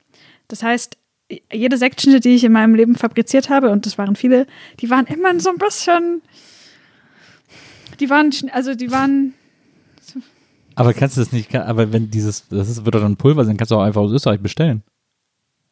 Über Amazon oder so. Hm, kann man, weiß ich nicht. Also so weit bin ich nicht gegangen in der Recherche. Ich bin dann halt so mit dem Kannst du auch Foto. einem Dudler bestellen. mit dem Foto, mit dem Foto zu Rewe gegangen und habe dann gemerkt, okay, das genau gibt es nicht. Welches, welches Produkt sieht ungefähr so ähnlich aus? Hast du mal Sahnesteif versucht? Gibt, gibt, Ich habe Sahne steif versucht, ich habe auch schon so pflanzliche ähm, Okay. Gelatine probiert und so Zeug. Ich meine, ich mag halt keine, also diese Tiergelatine finde ich irgendwie creepy. Ja, ja. Aber ja, also ich bin, es ist noch so Work in Progress. Ähm, ich würde sagen, nächstes Jahr im Sommer äh, serviere ich die perfekte Sektschnitte, Guter Zeitpunkt. oder? Ja. Ja. ähm, dann lade ich mich einfach selber mal zu einer ein. Äh, Ich würde dich auch jetzt gerne aktiv dazu einladen. Achso, ja. Ich wollte jetzt aber dich nicht dazu zwingen, mich aktiv dazu einladen zu müssen. Nein, das habe ich doch, also das war ja der Vorlauf dafür. Ja, okay. Ja, sehr gerne. Mal Komm schön hier Sektschnitte und Sekt dazu und dann wird das richtig schön. Jo, das, das klingt doch. Sich äh, reingeliefert. Ach, klingt doch richtig toll, du. ähm, ich habe hier, ähm, ich habe was ganz Interessantes gefunden, äh, fand ich. Es gibt viele interessante Sachen. äh, die meisten haben, über die meisten haben wir auch schon gesprochen, aber äh, es gibt eine äh, ganz interessante Sache und zwar, ähm, wie du deinen Stil beschreibst. da habe ich ein Interview gefunden. Und da hast du gesagt, ähm, also erstmal dein, äh, sozusagen deine, deine Style-Catchphrase, mit der du morgens vorm Schrank stehst, wäre Dress like the man you'd like to marry. Und, und dann hast du gesagt, du würdest deinen Stil beschreiben zwischen Hugh Grant in Notting Hill, Jean Reno in äh, Leon der Profi und einer zeitgemäßen Audrey Hepburn. Wow. Wie alt war ich da? Okay. Wahrscheinlich schon äh, beschämend alt, ja. Das ist eine weirde Mischung. Voll. Aber also zumindest mit Jean Renault gehe ich, geh ich immer noch komplett mit. Ähm, ja, also ich finde glaub, den, den Ansatz auch gar nicht äh, so ungewöhnlich, dass man irgendwann so der Typ wird, der sich ja, den man daten würde. Also das ist zumindest mittlerweile auf, auf TikTok ein richtiges Meme geworden. Deswegen da habe ich mich auch verstanden gefühlt. Ähm, aber Ja, Prinz, ich meine, jetzt gerade sehe ich wirklich nicht aus wie Jean Reno und auch nicht wie Audrey Hepburn. Es ist irgendwie. Sieht auch wirklich gar nicht aus wie Hugh Grant. muss Nee, aber, tatsächlich, Aber irgendwie auch zu ähm, keinem Zeitpunkt abge- äh, in, in abgedriftet Fotos von dir gesehen habe. Ja, das stimmt. Aber vielleicht habe ich den Satz auch eher deswegen gesagt, weil er halt irgendwie edgy geklungen hat. es ist doch bei Autoren voll oft so, dass man halt Sachen nicht sagt, weil sie komplett wahr sind, sondern weil die halt auch ganz schön geil klingen. Ja, aber diese, also das Genre nur kann ich tatsächlich auch nachvollziehen. Das ist ja diese, diese Wie stylisch war der dieser bitte? schwarze, sch- schwarze, coole Look irgendwie, den, Ja, den voll. du ja tatsächlich auch oft hast. Ja. Mit so Mänteln und so. Und, Ja, und die Sonnenbrille diese und die Mütze Mütze könnte man sich auch bei die dir vorstellen und so. und so weiter. Ja, also das kann ich total nachvollziehen. Zeitgemäß Audrey Hepburn würde ich auch noch sagen, ja, okay, äh, So much. ist vielleicht so eine, so eine, so eine Art, so eine Idee von Frisur und, und Weiblichkeit und so, die da, die, wenn man Audrey Hepburn heute äh, in ihrem damaligen Alter sehen würde, dann kann ich das schon verstehen, was du damit gemeint hast. Aber, ähm, aber Hugh Grant, ich, Hugh Grant in Notting Hill, wo der immer so einen Mittelscheitel hat und irgendwie, der hat ja immer weiße Hemden an da in dem Film und so. Aber der hat immer geile weiße Hemden. Immer an, weiße das Hemden muss so man in der sagen. Hose. Weiße Hemden sind geil und er hat auch immer diese geilen, äh, so geile Stoffhosen, so diese 90er, äh, ein bisschen höher, so ein schmaler Ledergürtel und so. Das geht schon, geht schon klar. Ich meine, der ist super in dem Film. Ich liebe den sowieso. Ich finde den echt mega gut. Aber ja. äh, Aber die, was der anhat, das geht schon fit. Ja. Ja, okay. Hab ich nur, ich habe nur diesen Style bei dir irgendwie nicht so richtig gesehen. Ja, ich, also wahrscheinlich, also oft sagt man ja auch Sachen, weil man sich wünscht, dass die so ein bisschen wahr sind. Ja. Ähm, das war vielleicht einfach das. Ist denn eine der Sachen, von der du dir gewünscht hast, dass sie wahr wäre, folgende, die du mal gesagt hast, dass dein, dass dein, Kommt jetzt. dass dein Traumberuf wäre, einen Hofladen zu haben, in dem du Äpfel, äh, Heumilch, Käse und Himbeeressig verkaufst. Oh, geil. Das, das wäre wirklich mal nice. Aber, ich meine, du hast gerade eben schon gesagt, du äh, verarbeitest nicht so gerne tierische Produkte, also Heumilchkäse kannst du ja auch schon wieder von der Backe schmieren. Ja, ich, Sondern so vegan, also- vegan Heumilch. wenn das jetzt ein veganer Bauernhof ist und man verkauft nur äh, Marillenmarmelade und äh, Himbeeressig, bin ich auch am Start. Also Ja. da bin ich nicht so wählerisch. Okay. Also Gehst du gerne in Hofläden? Würde, glaube ich, prinzipiell sehr gerne in Hofläden gehen, wenn es irgendwo in Berlin Höfe gäbe, die man so Na, äh, hier, äh, Domäne Dahlem. Das ist ja auch, die haben auch einen riesigen Hofladen. Ja, erstmal anderthalb Stunden schöne Anfahrt mit dem Fahrrad. Du kann, kannst, setz dich in die BVG, bist direkt da. Oh, uff. oh. Ja, also ich meine, so Oder, ein, oder du nimmst einen E-Scooter. auf dem Segway. Ich weiß, aber ich weiß nicht, ob man da bis Dahlem fahren darf. Wahrscheinlich nicht. Ja, dann musst du so Aufschlag zahlen, weil du außerhalb der Zone abgestellt hast Na. und so wahrscheinlich. Ja. Ja, also viele Dinge scheitern auch einfach Also daran, ich, dass ne, ich will das vor allem, äh, warst du schon mal in einem Hof? Ich meine, dieses, dieses super romantische Hofladenbild. Ich verstehe das schon, äh, dass man so denkt, so, oh geil, man ist da den ganzen Tag und macht was äh, mit den Händen, was Ja. Physisches und Ja. das ist auch so, diese Produkte sind auch alle so, diese, so, so ein Himbeer, so ein selbst angesetzter Himbeeressig, so eine, so eine Marillenmarmelade, so ein Käse. Das ist so ein extrem haptisches Produkt, wo man das Gefühl hat, da ist so Arbeit drin und, äh, und dann hat man trotzdem so was Schönes am Ende irgendwie, Ja. äh, was man sogar essen kann. Also Genuss äh, kommt ja dann noch dazu. Und so. Ich kann das total, ich kann da sehr viel routen irgendwie so. Das, das äh, verstehe ich schon. Aber ist das nicht eine romantisch verklärte, ein romantisch verklärtes Bild des Hofladen-Struggles? Ja, bestimmt. Aber das, also das ist doch bei ganz vielen Leuten so. Also ich kenne auch Leute, die wollten unbedingt, ähm, weiß ich nicht, so im, in, der Bücher, in der Bücherei oder irgendwo im Buchladen arbeiten, weil Bücher riechen so gut. Und dann hat man den ganzen Tag einfach nur Kisten geschleppt und Sachen einsortiert und Kunden waren scheiße und am Ende war es so, boah. Ja, wirklich. Und am Ende war es so, oh mein Gott, äh, nie wieder. Ja. Ähm, ja, vielleicht ist der Hofladen so ein bisschen meine, der, der Eskapismus, den, den ich mir so da irgendwo in der Ferne so abspeichere. Und am Ende bin ich halt sofort genervt, wenn einer reinkommt und sagt, "Nein, Entschuldigung, ist der Himbeeressig vegan? Und ich bin dann so, mein Gott, steht doch drauf, Alter, lies mal einfach. Na, pf, aber ich meine, du hast ja, du hast ja schon, äh, du bist ja Verkäuferin erprobt. Äh, kannst ja dann sagen, Himbeeressig knitt, knittert edel. Ja, genau. ja, also, ja, ich, war- also ob, wenn, ob mir das nochmal passiert, weiß ich nicht. Es ist ja auch so, man hat ja dann irgendwie dann doch äh, so seine Talente. Ich weiß gar nicht, ob ich gut darin wäre. Was glaubst du, was so in, was so in zehn Jahren, das finde ich immer, glaube ich, den überschaubarsten Rahmen, Ja. was du in zehn Jahren machst? Ich kann mir schon vorstellen, dass ich noch schreibe, aber halt, ich weiß halt nicht, in welcher Art von Medium. Also ob das Drehbücher sind oder Bücher oder in dem dann in zehn Jahren äh, trendenden äh, Social Media Ding, so das übernächste TikTok oder keine Ahnung. Ja. Also welchem Format würde ich mir, glaube ich, offen halten. Ich glaube, dass Sprache und Erzählen einfach eine Sache ist, die mir liegt oder die ich eh einfach mache. Und wenn ich damit noch Geld verdienen darf, umso besser. und wenn nicht, dann kann ich immer noch in den Hofladen gehen, Ja, das stimmt. oder? Ja.